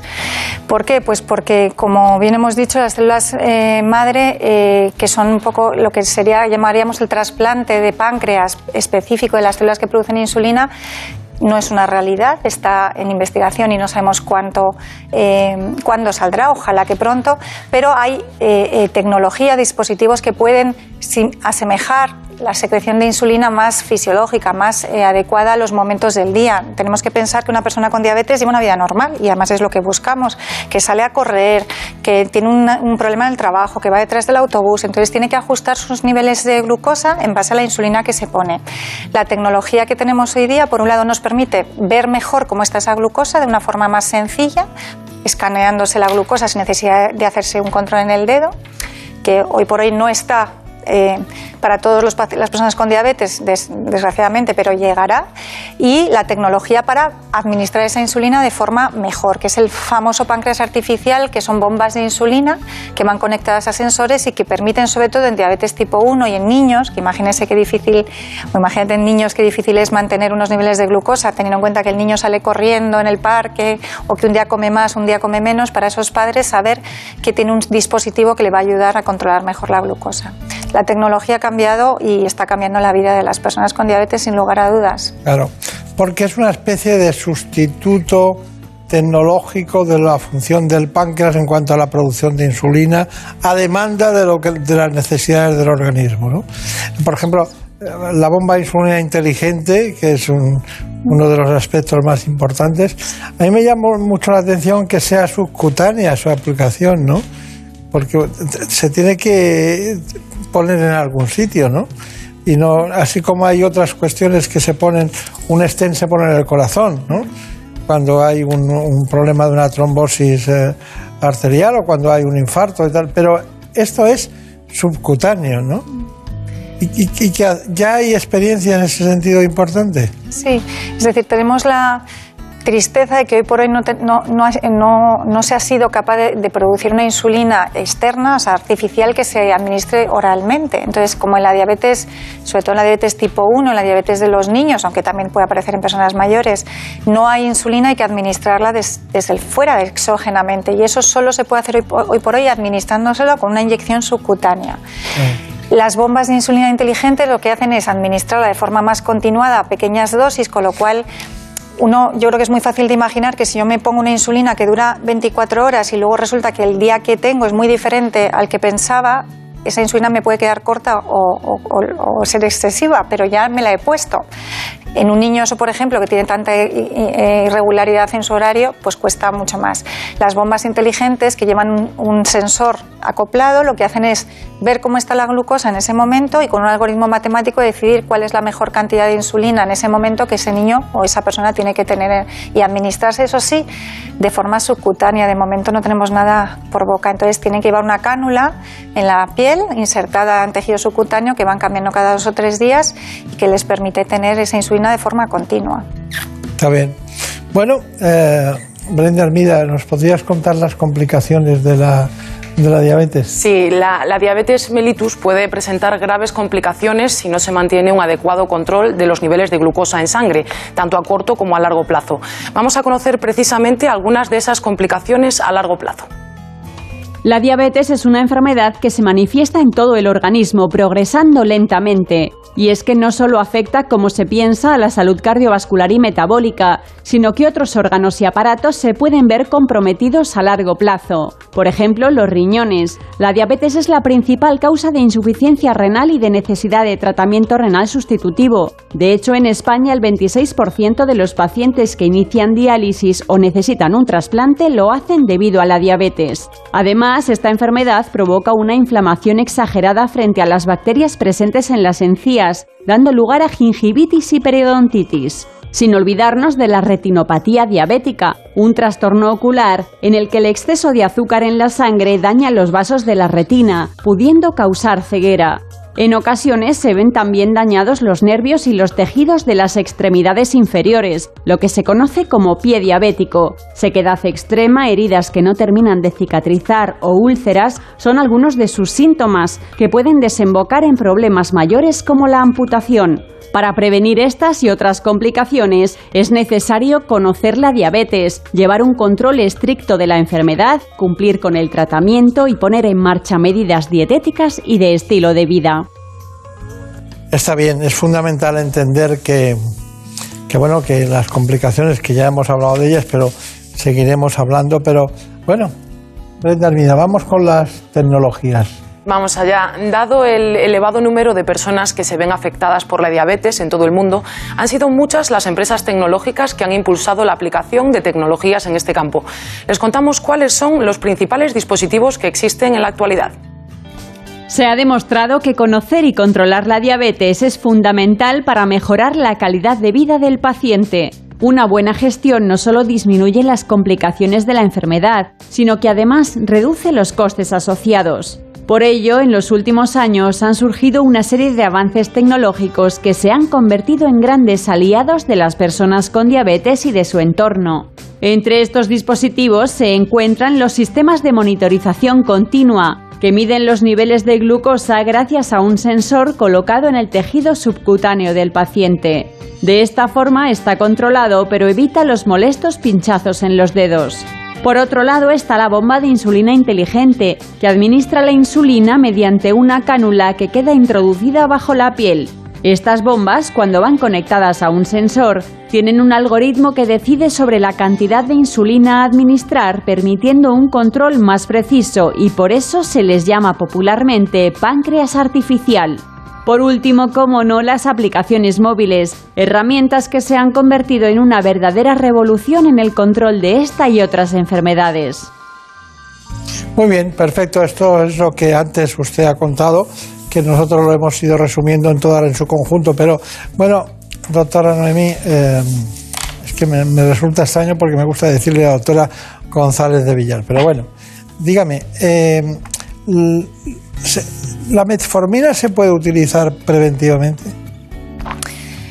Bueno, la metformina se ha estudiado a fondo en el tratamiento de la prediabetes, que es el estadio previo a la diabetes, y eh, lo que hace es retrasar la aparición de, diabetes. Pero de esa misma manera, el estilo de vida, como bien habéis comentado, de eh, vida sana con ejercicio y dieta saludable, previene en mayor medida que la metformina la progresión a diabetes en personas de riesgo. Es un fármaco fantástico, perdón, pero, pero el estilo de vida es mejor todavía. ¿Cuál sería el segundo escalón? De hecho, ya no hablamos de primero y segundo escalón, ahora ya hablamos más, como, como bien sabéis, de, medicina personalizada, medicina de precisión. Y cada persona con diabetes debe eh, tratarse de forma individualizada y hay muchos fármacos. Y dependiendo de lo que tenga de base y las enfermedades que le acompañan a la diabetes, seleccionamos unos fármacos u otros. Si necesita insulina, la necesita y no podemos obviarla, obviamente. Claro. También influirá la edad, ¿no? Para la elección del fármaco, ¿no? Por supuesto, hay que tener en cuenta porque, por ejemplo, en personas mayores o frágiles, fármacos que puedan favorecer las bajadas de azúcar, las hipoglucemias, pueden hacer que tenga una fractura de cadera, una caída que puede empeorar su calidad de vida. Entonces, tenemos que adaptarlo a cada edad y a cada eh, entorno del paciente, ya no solo sea de su enfermedad, sino también de sus comorbilidades, de sus enfermedades asociadas. Claro. Bueno, ha llegado el momento de sus conclusiones.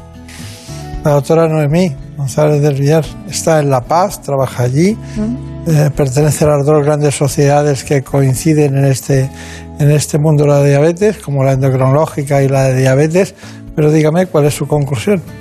Bueno, mi conclusión iba para las personas que nos escuchan es que la diabetes tenemos que verla desde el punto de vista positivo. La diabetes es una enfermedad, primero, prevenible en un porcentaje altísimo de casos si somos capaces, sabiendo que tenemos riesgo, por ejemplo, por antecedentes familiares, por ejemplo, por un embarazo en el que nos han dicho que teníamos diabetes gestacional en su momento, es el prevenirlo, sobre todo evitando la obesidad con una vida sana, que no hay que hacer nada especial, lo que pasa que es difícil llevar una vida sana en nuestro entorno.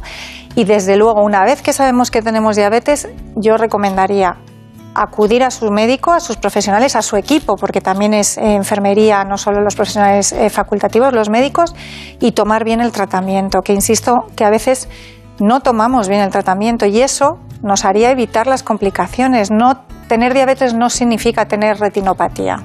Tener diabetes significa vivir con ella y tener unos tratamientos que tenemos maravillosos ahora para evitar las complicaciones. No olvidar, pero vivir con ella. Muy bien. Pues qué suerte tienen en La Paz y tenerla usted allí trabajando. Muchas gracias por haber estado con nosotros. Mucha suerte y hasta pronto. Hasta pronto. En buenas manos. El programa de salud de Onda Cero.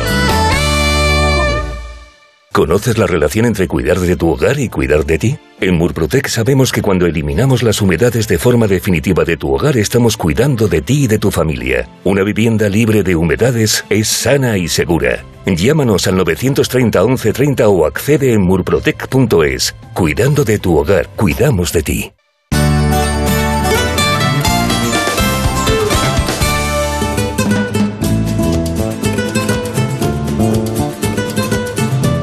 Ha llegado el momento de conocer lo que publican nuestros compañeros de La Razón en ese suplemento de A tu Salud. Saludos desde La Razón. Esta semana dedicamos nuestra portada a hablar de una nueva amenaza sanitaria a la que se enfrenta nuestro país, ya que los expertos alertan de que España es un polvorín por el alto riesgo de rabia el número de casos registrados en algunas regiones se ha multiplicado más de un 100% y los especialistas advierten de la necesidad de regular el caos actual de la vacunación animal. También entrevistamos a Óscar Castro, presidente del Consejo General de Colegios de Dentistas, quien asegura que la ley de publicidad sanitaria es el gran reto en el que están volcados actualmente estos profesionales.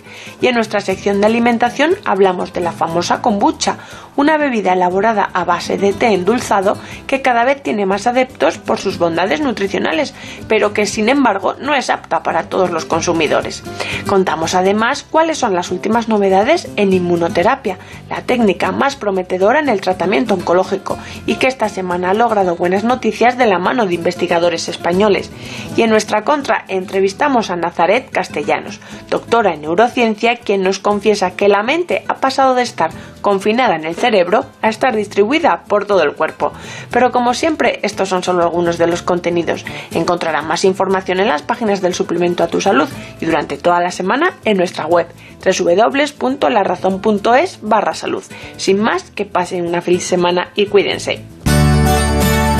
En buenas manos.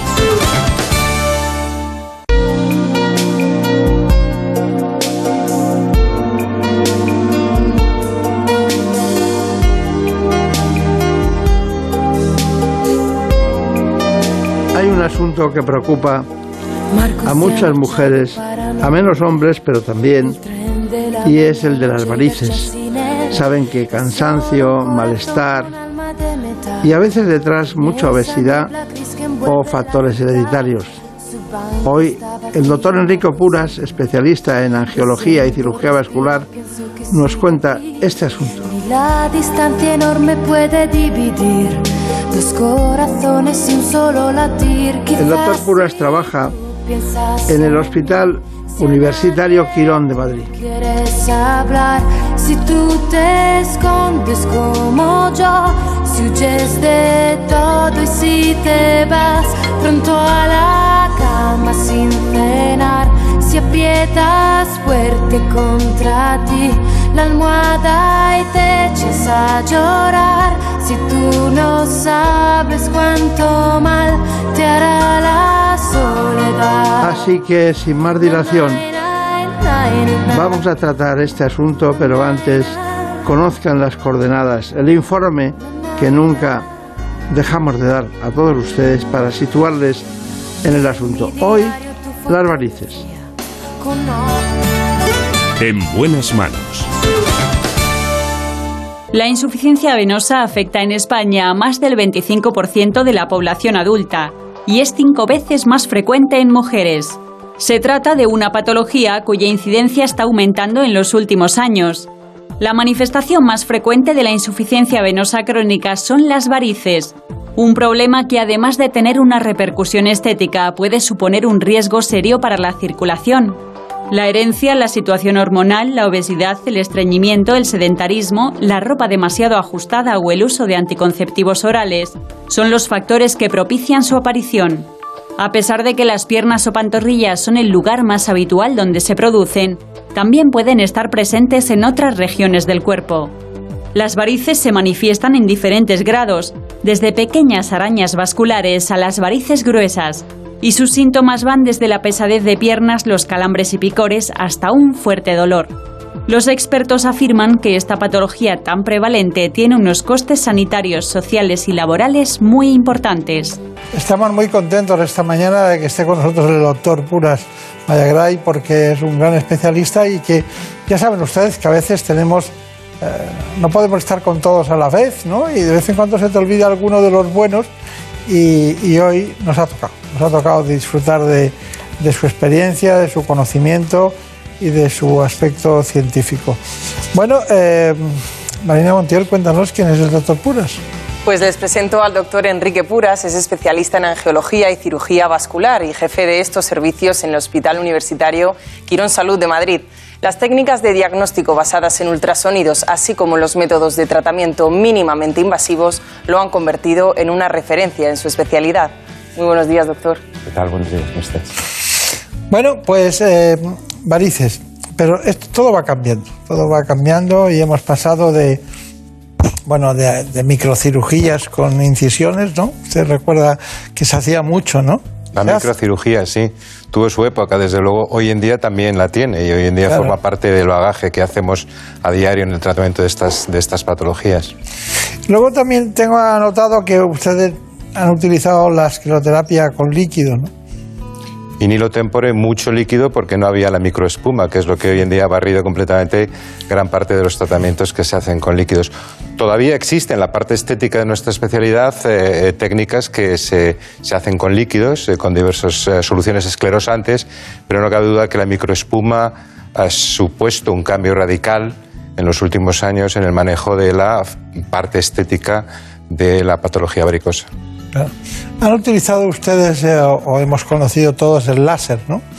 Láser eh, que efectivamente la gente lo asocia con los tratamientos percutáneos en el sentido de aplicar el láser sobre la piel, pero que hoy en día ya desde hace muchos años se hacen endovasculares, es decir, contenemos en el interior, metemos en el interior de las, de las venas varicosas estas eh, fibras que nos permiten tratar la vena desde dentro para afectar toda la pared del vaso y de tal manera que producimos una esclerosis muy efectiva y que en el curso de los años posteriores al tratamiento nos da las mejores estadísticas en cuanto a no eh, recidiva de la enfermedad.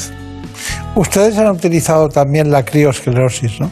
La criosclerosis se sigue utilizando y forma parte de ese apartado estético del manejo de las pequeñas arañas vasculares y telangiectasias.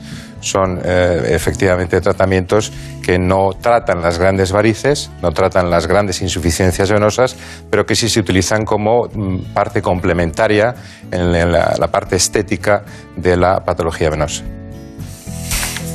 Eh, yo acertaría que usted es médico.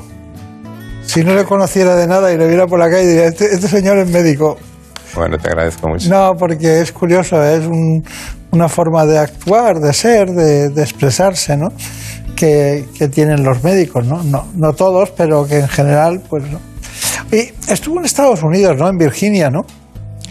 Pasé los primeros años después de la formación en España en Estados Unidos, es cierto. Empecé allí la especialidad, en aquel momento me interesaba mucho la cardiología, pero en el hospital donde yo estaba haciendo cardiología, pues había un médico español, cirujano vascular, y me empecé a interesar por la cirugía vascular, el trasplante hepático y renal, que en aquel momento en Estados Unidos y aquel centro pues era un- uno de, las, eh, de los eh, centros pioneros en Estados Unidos, y a partir de ahí volví a España e hice la especialidad en nuestro país. Claro, claro. Eh, es, es muy curioso, pero a mí que me gusta mucho conocer a los especialistas que llegan aquí en, en profundidad por su currículum, por lo que han hecho, pero Mayagray, Mayagray, es que no, no, no conozco a nadie que sea Mayagray. Pues mira, Mayagray, eh, hay, eh, hay al menos eh, tres médicos eh, a mi lado, el- los, los primos, primos míos, que uno es cirujano maxilofacial y el otro es, eh, es, es dentista, se dedica a la, a la estomatología, y luego eh, eh, tío Santos Mayagray, que era un gran cirujano que en Madrid ejerció toda su profesión. Pero no hay más. Pues no que yo conozca. ¿Que ¿De dónde es origen el, el- el segundo Mayagray creo que viene de la zona de Soria. De Soria. Qué curioso. Porque Digo, pero ¿dónde, dónde, ¿de dónde son los Mayagray? Pensaba yo, ¿de dónde son los Mayagray? Pues reza, el escudo de armas reza como Mayagray no hay. No sé si es verdad o no es verdad, pero así reza. Ahora mismo no hay otro. Es verdad, es verdad lo que decimos de las varices. También es verdad que la gente tarda en ir a las consultas, ¿verdad? Tardan un poco, ¿no? Es una pena, pero es cierto que las varices evolucionan en general la insuficiencia venosa crónica de las extremidades evoluciona por, etapas, etapas que llevan años en cumplirse. Y uno empieza pues teniendo pequeños síntomas, apenas edema o una pesadez a lo largo del día, y a lo largo del tiempo, en el curso de los años, empiezan a aparecer pequeñas arañas vasculares, varices más grandes, mayor edema, pigmentación, y podemos llegar a los grados 5 y 6 de la enfermedad, que son las temibles úlceras venosas. Estoy muy impresionado de la cantidad de patologías varicosas de, de distinto tipo o varices de distinto tipo que usted ha tratado. ¿eh? Eh, ha habido épocas de, mal, de 1.500 eh, cirugías al año. ¿eh? Bueno, realmente nuestro equipo actualmente sí cumple esos, esos números. ¿no? Ten en cuenta, eh, eh, Bartolomé, que tratamos los eh, varios hospitales. ¿no? Entonces cubrimos tres centros ahora mismo en Madrid y efectivamente el volumen que tenemos es aproximadamente ese que tú has dado. Es usted muy discreto, ¿eh? Es muy discreto en el sentido. No, porque hay gente que. Bueno, no todo el mundo es igual, ¿no? Pero hay toreros que sacan pecho y toreros que sacan menos pecho y torean igual de bien, ¿no? Entonces, son cosas que pasan, ¿no? Pero no le tenía yo focalizado en, en esa dimensión tan, tan profusa de, de, de, tratamientos. Tiene que tener un gran equipo, ¿no? Bueno, si, si, algo me siento orgulloso es de mi equipo, efectivamente. Nos ha costado muchos años llegar a donde estamos, pero actualmente sí podemos eh, sacar pecho entre los profesionales de este país en que sí tratamos numerosas patologías, porque aquí hablamos de las varices, pero tenemos un volumen muy importante también de patologías arteriales que tratamos eh, semanalmente, sí. Claro, que esas son las que eh, la gente eso no lo entiende, pero nos gustan esas, nos gustan mucho porque exigen algo más, ¿no? De, dedicación que la variz genérica de, siempre, ¿no? Con un planteamiento normal. Pero en fin, vamos con Marina Montiel, que tiene la cirugía de varices por endoláser, hizo un buen trabajo con eso. Pues sí, entramos, si les parece, en el quirófano del doctor Puras para ver en qué consiste el tratamiento con láser endovenoso, una técnica mínimamente invasiva que se puede realizar con anestesia local sin necesidad de sedación, un método excelente para eliminar las venas varicosas. La intervención se basa en la introducción de una fibra de láser desde la porción distal de la vena safena interna que queda insuficiente y bajo control ecográfico lo vamos a llevar hasta la vena femoral. A partir de ese punto vamos a producir una anestesia tumescente alrededor de la fibra del láser para posteriormente hacer una eh, liberación de energía para producir ese daño térmico de la pared del vaso. Posteriormente a esto haremos una flebectomía bajo anestesia local de las varices grandes que la paciente tiene dependiendo de ese tronco de vena safena. Entonces ya tenemos la vena pinchada, ahora veremos la salida de la guía y sobre esta guía ponemos el introductor que nos ayudará a colocar la fibra de láser en el interior del canal de la vena safena. Sobre la guía descendemos el introductor y ahora medimos en la fibra de láser para saber cuál es la longitud y calcular la energía que tenemos que dar ya está todo anestesiado y en este punto podemos empezar a hacer el láser. Vemos perfectamente la punta del catéter del, del láser, la vena femoral que yo colapso ahora. Aprovechamos que estamos haciendo el tiempo de láser y hacemos la anestesia local de algunas de las venitas que vamos a extirpar luego por flebectomía. Este es el equipo que utilizamos para la extracción de las venas. Es un ganchito con el cual hacemos una pequeña disección de la variz y luego procedemos a su extirpación. Aquí ya tenemos la variz en el campo quirúrgico. Bueno, estamos extirpando, es el momento de la extirpación de las varices mediante anestesia local también y con una pequeña flebectomía que llamamos, ¿no? Y en principio, pues esta flebectomía de una variz bastante engrosada creemos que va a ir mejor que la simple escleroterapia. De hecho, estamos viendo cómo estoy ahora mismo procediendo a la extirpación de una vena y cómo se puede ver que el calibre de la misma era bastante abultado. Entonces, a través de una microincisión hemos podido sacar prácticamente una variz de más de 15 centímetros. Cerramos las microincisiones con una, un monofilamento de cuatro ceros que retiraremos al cabo de seis días. Una vez completada la intervención, la paciente sale con los apósitos y le colocamos una media elástica que es la que estará los próximos días, de tal manera que se produzca una buena compresión y evitemos todo tipo de hematomas y compromisos equimóticos en la extremidad. ¿De acuerdo? Qué importante es esa, eh, cómo se pone la, la- la media elástica en los últimos tiempos, ¿verdad? Da una sensación de... Oye, ese dispositivo es una maravilla. Cada vez que lo usamos, los pacientes nos dan, ay, por favor, ¿dónde lo ha comprado? Yo lo creo igual. ¿no? Es muy difícil poner una media elástica de compresión y, sin embargo, con estos dispositivos es un segundo. Es verdad, es verdad, y queda, queda fenomenal. Bueno, eh, eh, me, me gustaría que usted me indicara cuáles son los síntomas fundamentales y en qué consiste lo, lo que se ha dado en llamar embolización pélvica. Veamos, la embolización pélvica ha llegado a nuestras, eh, em, digamos, a nuestra especialidad recientemente, digamos, no, no menos de 10 años, pero recientemente en el curso de los últimos 30, 40, desde luego. Eh, y lo que ha pasado es que hemos entendido que las varices en los miembros inferiores, sobre todo en la mujer, tienen una relación muy importante con la insuficiencia venosa pélvica o las enfermedades pélvicas mm, venosas, por así decirlo. Eh, dentro de estas, no cabe la menor duda que en mujeres que han tenido uno o más embarazos, la insuficiencia en las venas ováricas y en las venas hipogástricas constituye una fuente de eh, varices para las extremidades. Y si bien hay mujeres que solo se quejan de esas varices a nivel pélvico, con un dolor pélvico crónico, hay un porcentaje de ellas muy importante que tiene representación de esas varices en las extremidades en patrones atípicos de enfermedad venosa que no corresponden a la insuficiencia venosa de las afenas internas o externas, que son los habituales en los miembros inferiores. Entonces, las varices de las venas ováricas o las varices pélvicas son, eh, sin lugar a dudas, algo que hoy en día constituye un elemento fundamental a la hora de hacer un diagnóstico y un protocolo de tratamiento en cualquier persona que tenga eh, varices en los miembros inferiores. Claro, pero dan, dan unas patologías muy curiosas, ¿no? Ed- Edema vulvar, hemorroides, eh, tengo aquí anotados eh, frecuencia urinaria, mayor frecuencia urinaria, eh, mayor eh, dolores rumbosacros, es decir, es muy curioso porque tienen una dimensión que, que afecta a la calidad de vida de forma profusa, ¿no? Y no solamente afecta a la calidad de vida, sino que realmente en muchas mujeres supone un problema de calidad de vida muy importante. Si algo me ha llamado la atención estos últimos años en, la patología venosa es el descubrimiento de esta entidad y cómo eh, eh, mujeres que han pasado por consultas de ginecología, por consultas de urología, por consultas de gastroenterología y cirugía general y que han acabado muchas de ellas en tratamientos psiquiátricos porque se quejaban de un dolor pélvico crónico que nadie había podido diagnosticar, a término han acabado en nuestras consultas y con un diagnóstico que se hace percutáneo y a veces simplemente ecográfico transvaginal, hemos descubierto estos paquetes venosos que son los causantes de esta insuficiencia, de este dolor pélvico crónico y que una vez tratados pues solucionan esta patología en más del 95% de los casos. Y algo que usted no dice, quizás por prudencia, pero el agradecimiento de las mujeres que les solucionan ese problema, ¿no?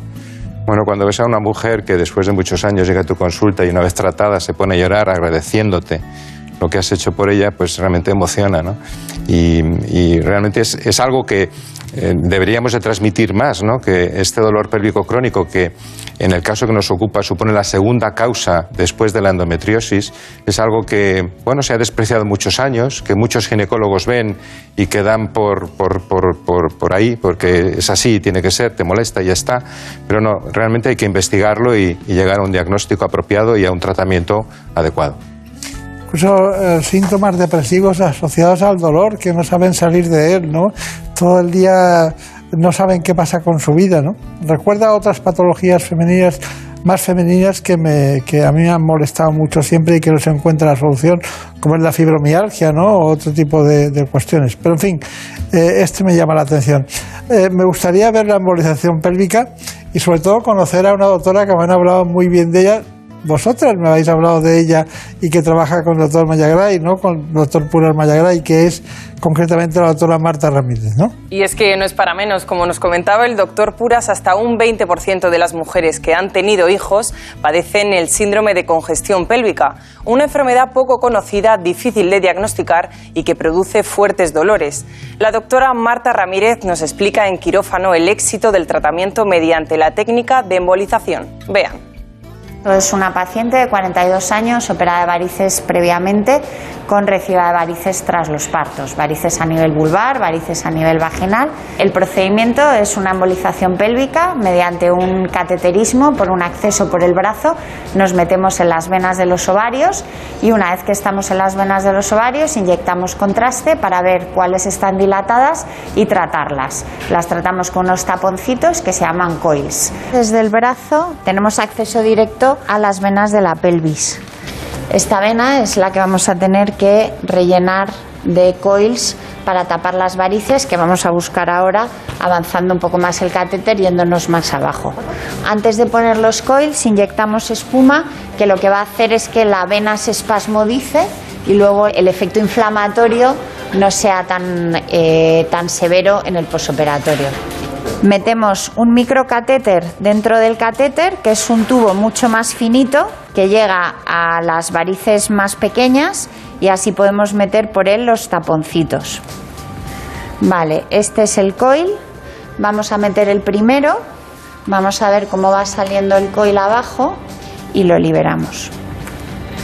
Este es el taponcillo que lo que pasa es que cuando se va quedando eh, dentro de la vena va cogiendo el diámetro adecuado. Ahí vemos cómo vamos liberando el otro coil. Perfecto, ya estamos en la confluencia. Hemos terminado el procedimiento en la vena del ovario derecho y ahora vamos a buscar la vena del ovario izquierdo. En estos procedimientos es muy importante la colaboración del paciente. La paciente está despierta, respira o no respira con nosotros, nos ayuda en el movimiento de los catéteres. Una vez que ya hemos acabado de cerrar todas las varices que forman parte de la de la pelvis. Vamos a hacer una iliocabografía, que es una inyección desde la vena ilíaca para ver si existe algún tipo de compresión. hemos terminado el procedimiento.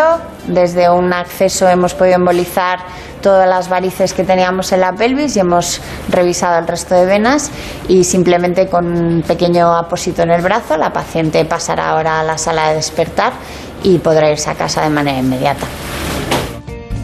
Muy bien. ¿Qué, me dice de esta intervención? ¿Tiene que añadir algo? Bueno, pues que es una intervención cómoda para el paciente, que lo hacemos con paciente completamente despierto porque necesitamos de su colaboración y que eh, realmente, como hemos señalado anteriormente, supone liberar a la mujer de un problema que puede estarle afectando por años y que en el más del 95% de los casos experimentan una mejoría muy significativa. Procedimiento ambulatorio, anestesia local y realmente resolutivo en cuanto al problema. Está bien, está bien. Bueno, tenemos un síndrome, es un conjunto de síntomas, ¿no? Como sabemos todos los, los médicos, pero hay síndromes que a veces se asocian nombres propios de la medicina, como es el síndrome de Mike Turner, ¿no? y consiste en realidad, para entendernos, un estrechamiento de la vena ilíaca izquierda y, Marina Montiel estaba ahí en su, en su servicio haciéndolo. Luego veremos en qué consiste, eh, qué soluciona, pero es muy importante tenerlo en cuenta hoy, aquí y ahora. Cuéntanos. Pues sí, es una afección vascular rara que implica el estrechamiento de la vena ilíaca común izquierda. Y aunque en la mayoría de las personas no tiene grandes repercusiones, en otras puede ser muy grave. Nos adentramos en el quirófano del doctor Puras y la doctora Ramírez para ver en qué consiste este tratamiento mínimamente invasivo. Vamos a empezar el procedimiento con una punción ecoguiada sobre la vena femoral. Bien, hemos colocado un introductor de 9F sobre la vena femoral y ahora tenemos ya el acceso hecho para subir las guías y los catéteres en la zona de la vena a tratar.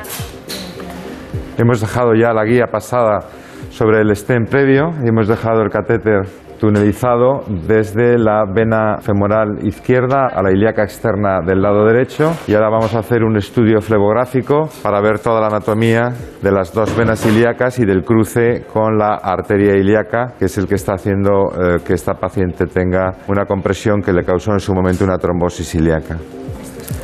Ese es el punto máximo de compresión en donde no está tratado porque el estén anterior ha quedado claramente bajo. Ya tenemos catéteres cruzando de un lado a otro, de izquierda a derecha, y ahora vamos a poner aquí un balón para hacer la primera dilatación. Esa es la zona de compresión, por eso tenemos balón dilatado por arriba y por abajo, donde no hay compresión, y en el punto de cruce, con el estén ahí puesto, se está claramente viendo la falta de dilatación del sistema. Ahora ya con nuestro balón de alta presión estamos logrando dilatar esa zona y ponerla en una posición más normal. Veis aquí el balón distendiendo perfectamente la zona del estén, que anteriormente pues ahí estaba la compresión. Ahí vemos el estén cómo se está desplegando y en este punto nosotros vamos a intentar ya medir con ecografía que estamos a una distancia suficientemente correcta. Ya realizada toda la dilatación del estén en sus eh, sectores proximal y distal, vamos a proceder ahora a hacer la flebografía de control para ver que el paso del contraste es correcto y que no existe ningún fenómeno de estenosis. Pues nada, consideramos que el caso está bien tratado y completado. Vamos a hacer una eco de control. Ahora vemos ecográficamente lo que antes teníamos como la estenosis. Vemos como ya ha desaparecido esa estenosis, la arteria está latiendo arriba y el estén está perfectamente abierto por debajo, ¿de acuerdo? Muy bien. Es una técnica eh, audiovisual muy importante para nosotros. Es reflejar lo que dice el especialista sobre la imagen, porque no es que los periodistas puedan equivocarse, sino que no se dice con tanta precisión, ¿no? Como lo ha hecho usted. Bueno, doctor Enrique Puras, nos queda que nos diga usted sus conclusiones, porque realmente hoy ha sido las varices más heterodoxas que yo he hecho en, en 30 años, ¿no? Es decir, todo, todo es innovedoso y muy, sobre todo, eh, en temas muy crónicos, muy especiales, muy diferentes, que dan grandes soluciones, ¿no? Efectivamente. Yo quiero concluir primero agradeciéndote a ti, doctor Beltrán, y a tu equipo lo fácil y cómodo que ha sido estar aquí hoy. Segundo, efectivamente hemos revisado una patología muy antigua, que es las varices, y le hemos dado una perspectiva nueva. Y esa perspectiva existe y es fácil de, digamos, acceder a ella, y desde luego nuestros centros están capacitados para esto. Y por último, efectivamente, hemos visto un patrón atípico de varices, hemos visto las varices pélvicas, hemos visto los síndromes de compresión de las venas ilíacas en el abdomen y cómo estas eh, enfermedades producen y realmente dañan a las mujeres con una situación que puede crear un dolor pélvico crónico no bien diagnosticado y que, sin embargo, cuando accedemos a ellos a través de un buen protocolo diagnóstico, tenemos soluciones muy eficaces que mejoran con mucho la calidad de vida de estos pacientes. Está muy bien. Bueno, pues yo le, pediría que le dé recuerdo a, todos los compañeros que trabajan con usted, especialmente a Marta Ramírez, y, también decirles que yo lo he hecho cuatro veces ya, esto. Yo he pedido perdón cuatro veces, y esta va a ser una de ellas.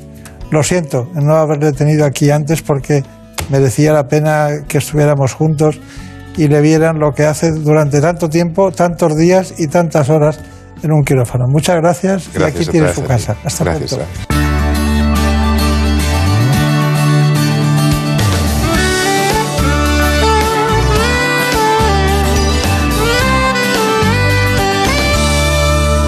Por un beso tuyo, contigo me voy. No me lo pregunto, contigo me voy. Que se me fue de la. Bueno, pues hasta aquí hemos llegado.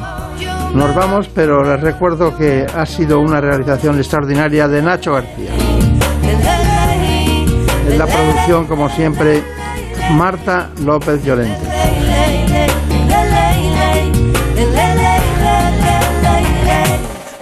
Volveremos la semana que viene. Como siempre, seguiremos hablando de salud. Remedio te sentí besar, como por un beso tuyo el amor a duelo. Y perdiendo el miedo se dejó llevar se enreda el tiempo mojando los sueños y tu boca loca me quiso engañar. Por un beso tuyo ya no tengo dueño, acércate un poco, vuélveme a besar. Por un beso tuyo, contigo me voy. No juegues conmigo, contigo me voy. Quédate esta noche, contigo me voy.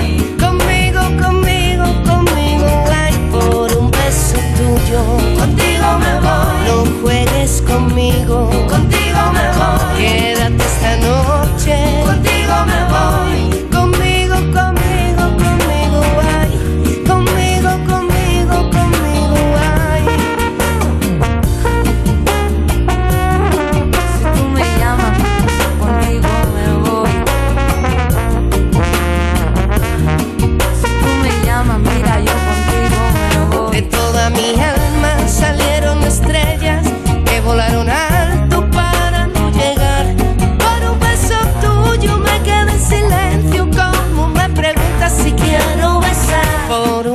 Contigo me voy, no me lo preguntes